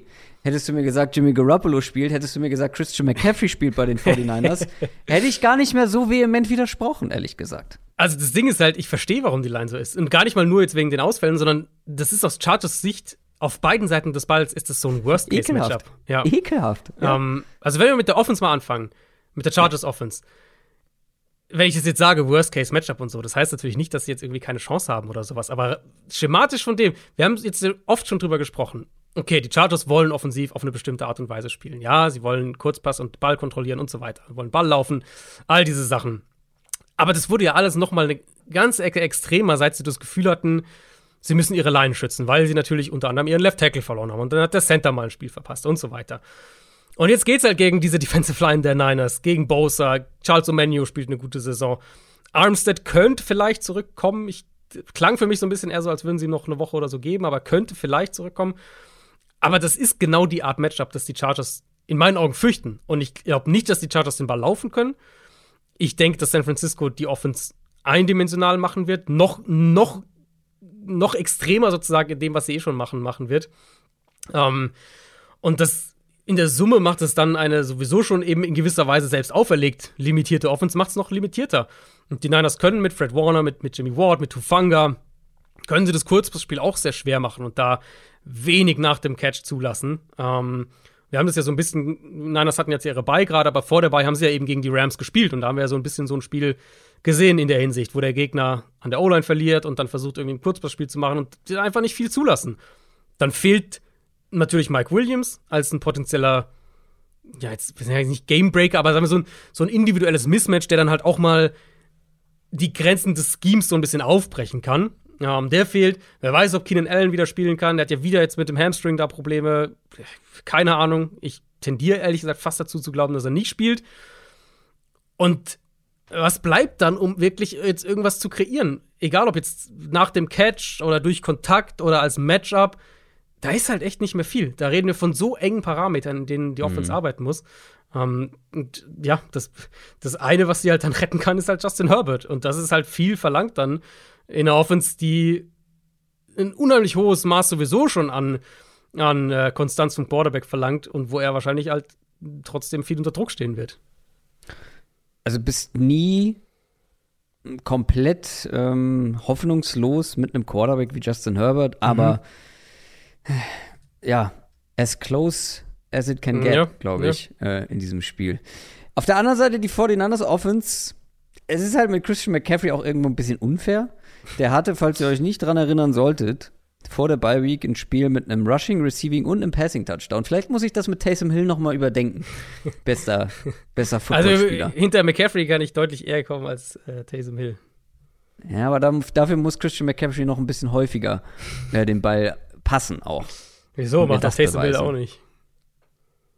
Im Vergleich schon. Macht das besser? Ich weiß nicht. Häufiger. Viel häufiger. Sample Size, Adrian. Sample Size. Wie auch immer. Aber diese 49ers Offense mit Christian McCaffrey trifft jetzt auf diese schwache Chargers Defense, die vor allem am Boden mhm. sehr schwach ist. Auch gegen die Falcons hat man wieder 5,7 Yards pro Run zugelassen. Das könnte auf dem Papier eines der größten Mismatches überhaupt diese Woche sein, oder? Ja, das ist das, ist das was ich ähm, was ich gemeint habe, eben auf beiden Seiten des Balls ist es so ein bisschen Worst-Case-Matchup für die Chargers ja. und, und, das unterstreicht halt auch diese Line eben, diese, die wir jetzt gerade, diese sieben Punkte, die wir gerade hatten. Run-Defense, du hast gesagt, gegen die Falcons nicht gut. Ähm, Mittlerweile sind sie nach EPA pro Play die zweitschlechteste Run-Defense auch tatsächlich in der NFL. Und äh, ja, Big Plays auf der einen Seite sind schon immer noch so ein wichtiges Problem, aber das, die zählen ja auch. Und die Niners können Big Plays am Boden auflegen. Ja. Wir haben jetzt nur noch zwölf Runs über 20 plus Yards. Ist ein Top 10 Wert, ähm, kommen frisch aus der Bye Week. Das könnte auch gerade der Offensive Line noch mal ein bisschen helfen. Und ich finde, selbst da, wo die, wo die Niners vielleicht anfällig sein können, also wenn alle Spieler in der Niners Line auf ihrem Level spielen, okay, McClinchy, Right Tackle war jetzt, ein bisschen wackelig. Im Zentrum hatten sie schon so ihre Ups und Downs immer noch. Und da haben die Rams ja zum Beispiel ihnen auch ein bisschen zusetzen können. Aber da sind die Chargers einfach nicht so stark, wie das vor der Saison auf dem Papier den Anschein hatte. Jetzt haben sie Austin Johnson da auch noch letzte Woche verloren. Ähm, sie haben mit Dervin James eine spannende Matchup-Waffe. Da bin ich auch gespannt drauf, auf wen sie den ansetzen, ob wir den vielleicht häufiger auch mal gegen Debo Samuel zum Beispiel sehen. Ich glaube, das ist auch ein Matchup, was was James gewinnen kann tatsächlich. Ähm, aber selbst wenn du das kriegst, dann ist halt McCaffrey auch ein Problem für die Underneath Coverage. Oder Kittel ist ein Problem. Und ohne Bosa bin, also ohne Joey Bosa dann auf der Seite des Balls, bin ich halt auch nicht sicher, ob die Chargers jetzt im Dropback Passing Game viel Druck auf Garoppolo bekommen. Deswegen, ich ich glaube, dass die Chargers richtige Probleme kriegen werden, hier einen Zugriff auf die Offense zu finden. Und ähm, dann die Gefahr für die Chargers ist halt, glaube ich, dass es so ein Spiel wird, wo die Niners vielleicht früh ein, zweimal scoren und, und aber den Ball halt auch konstant gut laufen können. Und dann steht es irgendwie, weiß ich nicht, 20 zu 10 oder 20 zu 7 und die Chargers Offense müsste halt eigentlich das Spiel an sich reißen und kann es nicht. Das ist wirklich eine Gefahr vom Spielverlauf her, die ich dann für die Chargers hier auch sehe. Was wir jetzt schon relativ lange nicht mehr hatten, ist so ein richtiges Stinker-Game von Jimmy Garoppolo. Das stimmt, ja. Also, wir hatten eins gegen die Falcons immerhin mit zwei Interceptions. Ähm, aber da hat er ansonsten, glaube ich, relativ solide gespielt, wenn ich mich erinnere. Das war ja aber, eh so ein Spiel, wo halt den Niners gefühlt die, die halbe, oder nicht mal gefühlt, ich glaube tatsächlich die halbe Starting Defense gefehlt ja, hat und das, so. Und, das war das, ja. ja. Aber so ein richtiges Head-Scratching-Game von Jimmy Garoppolo, das muss die Hoffnung für die Chargers sein. Also, ja. das Ding ist, es ist Sunday Night Game. Die 49ers, je nachdem, wer da spielen kann. Ähm, bei den Chargers muss man auch mal gucken. Allein Keenan Allen würde, glaube ich, schon einen großen Unterschied machen. Rein qualitativ. Mhm. Es würde mich schon sehr überraschen, wenn die 49ers nicht gewinnen sollten. Aber ich kann mir schon vorstellen, dass es jetzt nicht mega deutlich wird. Auch es wenn die Matchups nicht dafür sprechen. Aber wie gesagt, also Jimmy, Jimmy Garoppolo war noch nie einer, auf den ich mich zu 100% genau, verlassen genau, wollte. Genau. Und es ist immer mal gut, oder er ist immer mal gut für so ein Spiel, wo man danach denkt, mm. what? What? Und dann Absolut. wirft er den Ball Absolut. zweimal einem Linebacker in die Hände. Genau. Oder einem Derwin Und dann James. sieht ein Spielverlauf ja. schon ganz anders aus. Genau. deswegen, also das wäre zum Beispiel auch so ein Spiel, wo ich, wenn ich darauf tippen würde, würde ich die Chargers mit den sieben nehmen. Einfach weil halt es ein Szenario gibt, in dem Garoppolo ja. Murks spielt und, und Herbert ein Monsterspiel hat. Und dann kann das auch einfach, dann können die Chargers das auch gewinnen, ne? Das ist das halt einfach. Aber von den Matchups her auf dem Papier und wenn wir jetzt das, was wir von den ja. beiden Teams bisher dieses Jahr gesehen haben, gegeneinander legen, sind die Niners einfach für mich auch das relativ klar bessere Team. Monday Night Game. Philadelphia Eagles 8 und 0 gegen die Washington Commanders 4 und 5. Washington, erste Niederlage nach drei Siegen in Folge kassiert. Eagles haben die Texans besiegt. Eagles haben halt gespielt wie ein Top-Team, finde ich. Auswärts, Donnerstagabend, natürlich wird das nicht dominant und mega überzeugend, aber sie haben es gewonnen. Und jetzt kommt die nächste machbare Aufgabe, das Woche 3 Rematch. Das, das war eine ultra dominante äh, Vorstellung damals, vor allem von Jalen Hurts. Aber die Washington Defense hat sich seitdem echt verbessert. Das sah in Woche 3 noch ganz anders aus. Aber auch genug verbessert, um es den Eagles richtig schwer zu machen? Hm, ich würde ein kleines bisschen dagegenhalten, gegen das, was du gesagt hast. Also ja, sie haben das gewonnen, so gegen Houston, ne, aber ähm, ich, ich bin so ein bisschen aus dem Spiel rausgegangen und hatte, hatte mir ein bisschen mehr Souveränität noch gewünscht. Ja, und ich, aber wie und, gesagt. Genau, ne, also Thursday Night Game auswärts und so weiter. Ne, absolut. Ähm, aber ich fand, Hurts war nicht so gut in dem Spiel. Ich fand am Anfang, er hat vor allem im Pocket-Verhalten am Anfang auch ein paar Fehler drin gehabt. Accuracy war ziemlich inkonstant. Der Strip-Sack war hässlich. Ähm, diese beinahe Interception zu Jalen Petrie war ja auch einfach ein Overthrow, wo, wo er den Ball über AJ Brown, glaube ich, war es, wirft. Das hat sich dann stabilisiert und so. Und das hilft natürlich auch, wenn dann halt AJ Brown und Devonta Smith dauernd 12, 15 Yards tief frei übers Feld crossen oder dein Tight End regelmäßig irgendwelche Screens für 10, 12 Yards trägt oder die Line jede einzelne Short-Yardage-Situation einfach wegblockt. Ähm, und das ist halt eben diese enorme Qualität, die die Eagles als Team haben. Selbst wenn der Quarterback mal ein bisschen wackeliger ist, haben sie halt genug Teile, die das auffangen können. Washingtons größte defensive, defensive Qualität ist natürlich die Defensive Line. Mhm. Um, ähm, und das ist halt einfach ein Trumpf, den man gegen die Eagles nur nicht, äh, ne, nur reduziert ausspielen kann, weil sie halt einfach eine sehr, sehr gute O-Line haben. Was ich schon denke, ist, dass Washington die Eagles im Run-Game limitieren kann. Das haben sie auch in dem ersten Spiel gemacht. Ähm, und wie du gesagt hast, würde ich auch zustimmen, Washingtons Run-Defense ist seitdem nicht schlechter geworden. Ich erwarte jetzt nicht, dass Philadelphia noch mal für, ich glaube, knapp drei Yards oder was, was in der Richtung war, äh, pro Run läuft, wie sie es in dem Spiel gemacht haben. Aber ich glaube schon, dass, dass Washington sie so ein bisschen eindimensionaler machen kann. Das Problem für, für die Commanders ist halt dahinter. Also dieses Spiel in Woche 3, das war ja dieses spektakuläre Devonta Smith-Spiel sie haben nicht die Outside Corner, um, um die Eagles da wirklich zu stoppen, in meinen Augen. Ich glaube nicht, dass Philadelphia jetzt rein auf die Offense betrachtet, da einfach wegrennt. Also da, keine Ahnung, total explodiert. Dafür kann ich mir einfach zu sehr vorstellen, dass Washington ihnen schon auch ein bisschen Probleme bereitet. Aber gleichzeitig kommen wir halt von all diesen Fragezeichen, die so ein bisschen sind, ne, wie, wie, wie sieht es aus, wenn sie vielleicht nicht laufen und so, kommen wir halt wieder an den Punkt, dass die Eagles den komplettesten Kader in der NFL aktuell haben. Und ich glaube, dass sie in der Kombination mit der eigenen Defense und mit den Shotplays, die sie ja einfach auch jede Woche hinkriegen, dass sie es dann doch einigermaßen deutlich auch gewinnen können. Chase Young, könnte der nicht langsam mal zurückkommen? Sie haben das Fenster geöffnet, genau für ihn, äh, dieses äh, Drei-Wochen-Fenster. Das heißt, diese oder nächste Woche an sich wäre, wäre mhm. es dann mhm. so langsam an der Zeit, ja. Das würde natürlich die Defense jetzt auch nicht unbedingt schlechter machen. Mhm. Auf der anderen Seite, in Woche Nummer drei war Carson Wentz ja noch am Start. Richtig. Für die Commanders. Jetzt nicht mehr. Aber wir haben jetzt die erste Niederlage von Taylor Heinecke erlebt und das mal wieder trotz absurden Plays, die er mit dabei hatte. Schon der Schiedsrichter spielt schon für ihn. Ich, ja, ich, das kann wirklich nicht wahr sein. Das ist schon absurd, wie der, also wie der sich durchmogelt. Das, äh. Ja. Ähm, also ich wäre auf jeden Fall wieder bereit, mal Sam Howell zu fordern an der Stelle. Deine Heineke, deine Heineke-Treue ist auch echt so, wie so ein Söldner, nee, der so. Das, ja, nee, also komm. Also wer sich so durchmogelt, der hat auch keine Liebe verdient. Ähm, aber ich weiß nicht, ob das das Spiel ist, wo ich einen äh, Rookie reinwerfen würde gegen diese Eagles Defense. Also Heineke darf noch mal so richtig baden gehen und dann freuen sich alle noch mehr auf Sam Howell. Gegen wen spielen die Commanders nächste Woche? Ich gucke mal parallel nach, aber diese Woche soll Heineke da noch mal zaubern. Ja, das werden sicher Texans, ja.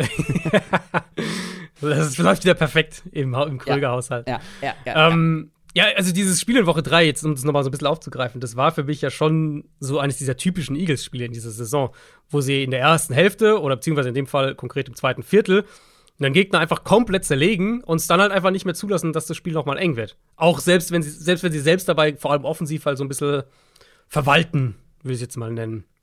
Ähm, und Teil davon, warum sie das so wegverwalten können, jetzt gerade nicht nur in dem Spiel, aber generell in dem Spiel noch mal umso mehr, war ist halt der Pass Rush. Das war ja das Spiel, wo sie neun Sacks hatten gegen Washington. Die Line für Washington ist jetzt nicht unbedingt komplett. Also, natürlich haben da mehrere Spieler sehr schlecht gespielt. Wenn du neun Sacks kassierst, ist es schon immer so, dass, dass, äh, dass die Line wahrscheinlich nicht gut war.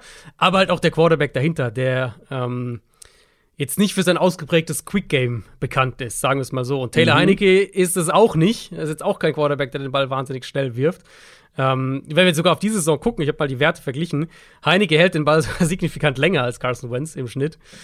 Und das trägt natürlich auch dazu bei, dass er gegen die Vikings bei 48% seiner Dropbacks unter Druck stand, gegen die Colts bei 43, gegen Green Bay bei 51 seiner Dropbacks unter Druck stand. Und der Pass Rush der Eagles ist ja jetzt auch nicht weniger gefährlich geworden, mit Robert Quinn noch mit dabei. Ähm, den führen sie ja so langsam ran. Vielleicht sehen wir den dann auch jetzt hier und da mehr noch. Sie haben die Coverage-Qualitäten, um auch Man-Coverage zu spielen, auch gegen Washington. Und ich vermute, dass die Heineke sehr viel unter Druck setzen werden, teilweise auch selbstverschuldet vom Quarterback. Und ähm, dass der Fehler machen wird und dass offensiv einfach nicht viel geht für, für Washington. Die Eagles sind auch mit elf Punkten favorisiert. Mhm. Ich werde nicht widersprechen. Nee, also so ein. Was war das erste? Er hat es vorhin gesagt? 24,8 oder sowas, glaube ich, gell? Mhm, ähm, ich habe es nicht gesagt, aber ich sage es dir jetzt. War auf jeden Fall lange 24,8, 24, ja. Ja, es war lange 24,0 auf jeden Fall, das weiß ich auch noch. Ja, sowas so von der Range, das würde mich nicht wundern, wenn es so in der Ecke wieder irgendwo landet. Dann kommen wir zu den Spielen, die wir übersprungen haben. Erwähnen wir aber der Vollständigkeit natürlich nochmal die Chicago Bears 3 und 6 spielen gegen die Lions 2 und 6. Ähm, wird vor allem ein Spiel, wo man darauf achtet, ob die Bears Offense da weitermachen kann, wo mhm. sie aufgehört haben, ne? Ja, das war wirklich, also vor allem Justin Fields, wirklich, wirklich äh, spektakulär natürlich. Die Rushing Yards hat ja jeder äh, mittlerweile, schätze ich, mitgekriegt ähm, oder gesehen, auch nicht nur im Designten Run Game, sondern auch die Scrambles bei Third Down, die halt eine Defense natürlich auch verrückt machen, wenn du denkst, denkst du hast den Quarterback bei Dritter und Acht mhm. und dann kommt er noch raus aus der Pocket und läuft fürs First Down. Also die Bears Offense generell, aber vor allem Fields ist schon auf einem echt guten Weg. Er spielt auch schneller. Es war das erste Spiel in dieser Saison gegen Miami, wo er den Ball im Schnitt in unter drei Sekunden geworfen hat. Das hat er noch nie gemacht gehabt dieses Jahr. War immer drüber. Dieses, diese letzte Woche ist zum ersten Mal drunter gewesen. Und das sollte sie hier eigentlich auch, das sollten sie hier bestätigen können. Sagen wir es mal so. Die Lions Defense immer noch wenn nicht die schlechteste, dann eine der zwei, drei schlechtesten Defenses in der NFL. Ähm, Run-Defense ist nicht gut, die mit Abstand schlechteste Pass-Defense. Ja, ich glaube, dass, dass Chicago da eher im Passspiel noch mehr Zugänge findet. Ähm, und ja, selbst wenn Fields hier und da noch seine Fehler hat im Passspiel, was er als Runner anrichten kann, ist halt schon enorm. Und ähm, ich traue es den Lions aktuell ehrlich gesagt auch nicht zu, dass sie die drei Waffen, die sie jetzt im Passspiel haben, Claypool, äh, Cole Komet und Darnell Mooney, dass sie die verteidigt kriegen, ehrlich gesagt. Äh, könnte aber ein punktreiches Spiel werden, weil auch die Lions Offense ja. kann ja mithalten. Over ja. under 48,5. Die Bears sind mit drei Punkten aber auch favorisiert. Ja, da finde ich auch dazu. Also die, die, die, Lions können halt den Ball natürlich laufen hier. Mit Swift vielleicht auch noch mal ein bisschen mehr explosive Plays haben. Ähm, kann ich mir auch vorstellen, dass es da, dass es da Punkte gibt, weil es ja nicht so, als wäre die Bears Defense jetzt sonderlich sattelfest. Vor allem die Front nicht. Die New York Giants 6 und 2 spielen gegen die Texans 1 und 6. Das klingt nach einem krassen Gegensatz. Und ähm, ich sage zwar jede Woche, die Texans sind ja ein unangenehmer Gegner, aber wie hoch ist das Überraschungspotenzial hier? Gering, oder? Ja, vor allem, jetzt haben wir diese Brandon Cook-Situation noch, der jetzt irgendwie scheinbar nicht mehr für die Texans spielen will. Ich weiß es nicht so genau. Ähm, hat ja dann auch gegen, äh, am, am letzten Donnerstag gegen Philly nicht gespielt. Texans haben eine der fünf, sechs schlechtesten Run-Defenses der NFL. Dazu mehrere Rookies in der Secondary. Die Giants, natürlich haben die nach wie vor wenig Receiver-Qualität. Evan Neal fällt noch aus. Aber diese Kombination, also so anfällige Run-Defense plus Cornerbacks plus Defensive Backs, auf die man, die man vielleicht auch noch mal hier und da eher auf dem falschen Fuß erwischen kann, das ist für mich schon die Formel, mit der Brian Dable sehr gut arbeiten kann, denke ich. Das hat er oft genug gezeigt dieses Jahr. Vielleicht kann Houston den Ball am Boden einigermaßen bewegen. Auf der anderen Seite Giants so eine okay Run-Defense und, und Texans O-Line ist ja auch ein bisschen besser geworden. Ich denke, das ist die beste Chance, dass, dass Damian Pierce wieder so ein paar Beast-Mode-Runs hat. Hat er ja gegen die Eagles auch gehabt. Aber das Passspiel ist halt schon, also eine Quarterback limitiert, Protection ist nicht so gut wie das Run-Blocking. Dann, wie gesagt, diese Receiver-Situation. Collins ist ja dann auch nochmal ausgefallen. Cooks spielt gerade nicht. Weiß nicht, ob er diese Woche spielt. Ja, die Giants Cornerbacks sind zwar schlagbar und jetzt haben sie ja auch noch, ähm, noch, noch einen ihrer Starting Safeties verloren, Xavier McKinney, aber ich glaube einfach, ich habe deutlich mehr Vertrauen darin, dass die Giants den Ball bewegen und, und das Spiel gewinnen.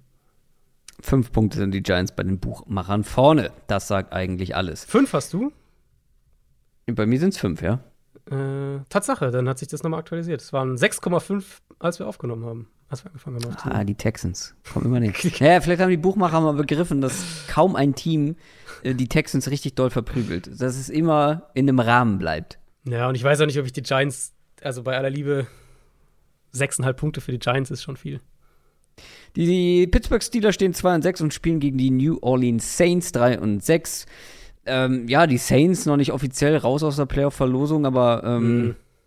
Dafür müssen sie hier auch gewinnen. Äh, gegen Baltimore, das war schon mal so ein bisschen, ja, ich glaube, ein bisschen ernüchternd. Da hatten sie sich, denke ich, schon mehr erhofft. Ähm, die Frage ist hier natürlich, was kann Pickett dann mal wieder, wenn er konstant unter Druck steht und konstant enge Fenster treffen muss, weil ich denke, das wird das Spiel für ihn sein hier. Die Saints werden sicher viel Cover-Two-Man spielen, Steelers Receiver eng in Man-Coverage vom Snap wegnehmen und der Pass Rush der Saints ist jetzt nicht dominant, aber er ist immer noch gut. Ähm, deswegen fürchte ich so ein bisschen, dass Pickett viel unter Druck agieren muss und viele enge Fenster treffen muss. Und das ist jetzt nicht unbedingt sein Spiel. Ähm, und dann auf der anderen Seite aber eben auch, Mike Tomlin hat am Dienstag gesagt, dass er optimistisch ist, dass TJ Watt diese Woche zurückkommt. Und das wäre natürlich ein enormer Boost, weil das ist einfach eine komplett andere Defense, wenn, wenn Watt auf dem Platz steht.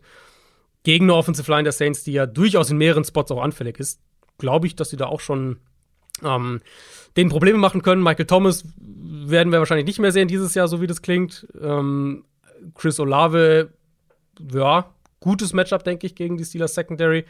Aber es, hier würde es mich nicht wundern, wenn wir ein, ein relativ defensiv geprägtes Spiel bekommen. Die Saints sind aber auswärts mit zweieinhalb Punkten favorisiert. Könnte ein enges Spiel werden. Wie gesagt, für die Saints, wenn sie noch mhm. irgendwelche Hoffnung haben wollen, ein Must Win. Und dann sind wir bei den äh, Raiders aus Las Vegas. Die stehen 2 und 6 gegen die Indianapolis Colts 3, 5 und 1. Äh, ja, zwei der größten Enttäuschungen der Saison. Mhm. Es ist Spiel 1, nachdem Frank Reich draußen ist, beziehungsweise rausgeworfen wurde. Ähm, und der Gegenüber, der muss alles dafür tun, dass es ihm nicht bald auch so ergeht. Hm. Ja, komplette Wildcard jetzt, was die Colts halt machen, ne? also zumindest offensiv. Ich meine, Jeff, Jeff Saturday wird jetzt nicht Frank Reichs Offense und, oder sein Playbook innerhalb von einer Woche general überholen. Das äh, denke ich nicht.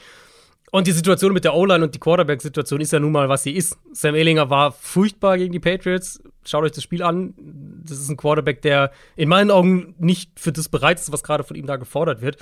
Vielleicht gehen die bald zu Matt Ryan zurück, keine Ahnung. Ähm, erstmal hat, hat Saturday ja angekündigt, dass, dass Sam Ehlinger der Starter bleibt. Die Colts hatten minus zwei Yards im ersten Viertel und 51 Offense Yards in den ersten 17 Spielminuten.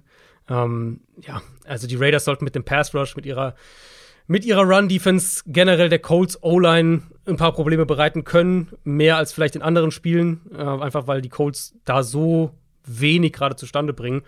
Und also ich sehe halt nicht, dass Indianapolis jetzt plötzlich offensiv Antworten findet. Und dann auf der anderen Seite haben die Raiders dieses Jahr äh, jetzt drei Spiele schon verloren, in denen sie mit mindestens 17 Punkten Vorsprung geführt haben.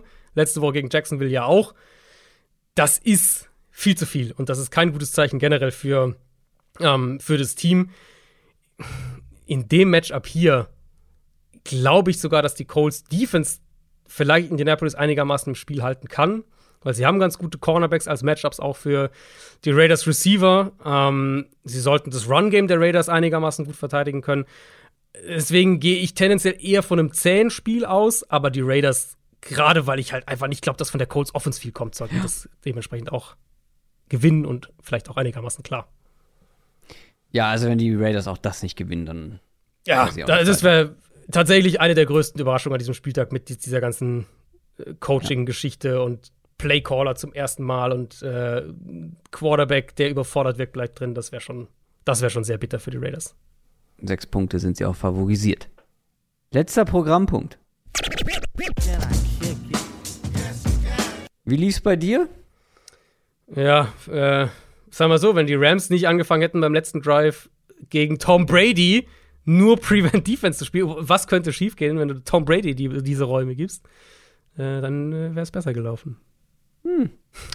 Also keine Punkte. Nee. Ich habe gepunktet, obwohl du äh, mich fast ähm, davon abgehalten hättest. Naja, dein Pick war jetzt auch kein souverän. Hoch souverän nie in Gefahr. Die Chiefs haben gewonnen gegen die Titans, so wie man sich das vorgestellt hat. Ähm, da habe ich überhaupt nicht gezittert. Kein Problem. Wie steht es denn jetzt insgesamt? Äh, wir müssten jetzt bei 7 für dich und 3,5 für mich angekommen sein. Bei 7 bin ich schon. In, in, in, mit sieben Meilenstiefeln bewegst du dich auch nach ja. vorne. Ähm, das heißt, du bist weiterhin als erstes dran. Ja, jetzt kann ich natürlich nicht äh, anfangen, hier ähm, auf Sicherheit zu gehen, auf vermeintliche Sicherheit zu gehen und irgendwie sowas, so einen, so einen popligen Chiefs-Pick abzugeben. Gleichzeitig muss ich auch sagen, Underdog-mäßig diese Woche hm. wenige. Es gibt einen und ähm, der passt so gut zum Thema dieser Woche, deswegen nehme ich ihn auch einfach. Die Seahawks mit 2,5 gegen Tampa Bay. Ja, stehen bei mir auch ganz oben. Hätte ich auch gerne gemacht, einfach um meinem Jetzt bin ich, muss ich ja für die Bugs sein. Ich hatte vor, naja gut, dann bin ich für die Bugs. Ich bin für Tom Brady, Rooting for Greatness. Äh, dann in München, ihr werdet mich sehen, komplett in Rot. ähm, ich habe ja jetzt überhaupt keine Not. Ich muss ja jetzt nicht hier groß auf die Außenseiter gehen, vor allem, weil das auch für mich, also ich habe noch kurz überlegt, ich werde mich extrem ärgern. Aber wenn Case Keenum wirklich mm, Bills Quarterback wird. Habe ich auch überlegt, ja. Und die aktuell bei fünf mm. Punkten stehen, Favorit. Einfach mal die Vikings nehmen und diese fünf Punkte eincashen. Ja. Aber das Risiko gehe ich nicht ein, weil ich eben auch mir gut vorstellen kann, dass die Seahawks gewinnen. Ich gehe wieder mit einem Favoriten. Und um es nicht zu langweilig zu machen, um, um ja, ich will nicht nochmal die Chiefs nehmen. Taylor Heineke gewinnt dieses Spiel gegen die Eagles nicht. Die bleiben ungeschlagen. Ja, ich glaube, das ist eine relativ sichere Wette. Schauen wir mal. Ähm, wie gesagt, ich fühle mich gut da äh, an der Spitze. Ich brauche jetzt hier nichts Weltbewegendes machen. Wenn am Ende die Bills gewinnen und die Eagles verlieren, dann beiße ich mir natürlich in beide Arschbacken. Aber schauen wir mal. Das war's für diese Woche. Natürlich mal wieder über zwei Stunden. Es hat sich nicht viel verändert in der Zeit. Aber ja. Famous last konnte, words, kann ich da nur sagen. Wer konnte das ahnen? Stichwort famous last word, äh, words. Äh, wie sieht's aus? Hast du noch was auf dem Herzen? Na, viel Spaß. Also wirklich vor allem mit allen, die in München dabei sind. Ich weiß, mit einigen hatte ich auch schon ein bisschen äh, gesprochen, dass man sich ja vielleicht treffen könnte. Holen wir hoffentlich alles nächstes Jahr nach. Und dir natürlich viel Spaß. Das ist ja auch klar. Danke. Ich bin ab 12.30 Uhr ähm, am Buffet.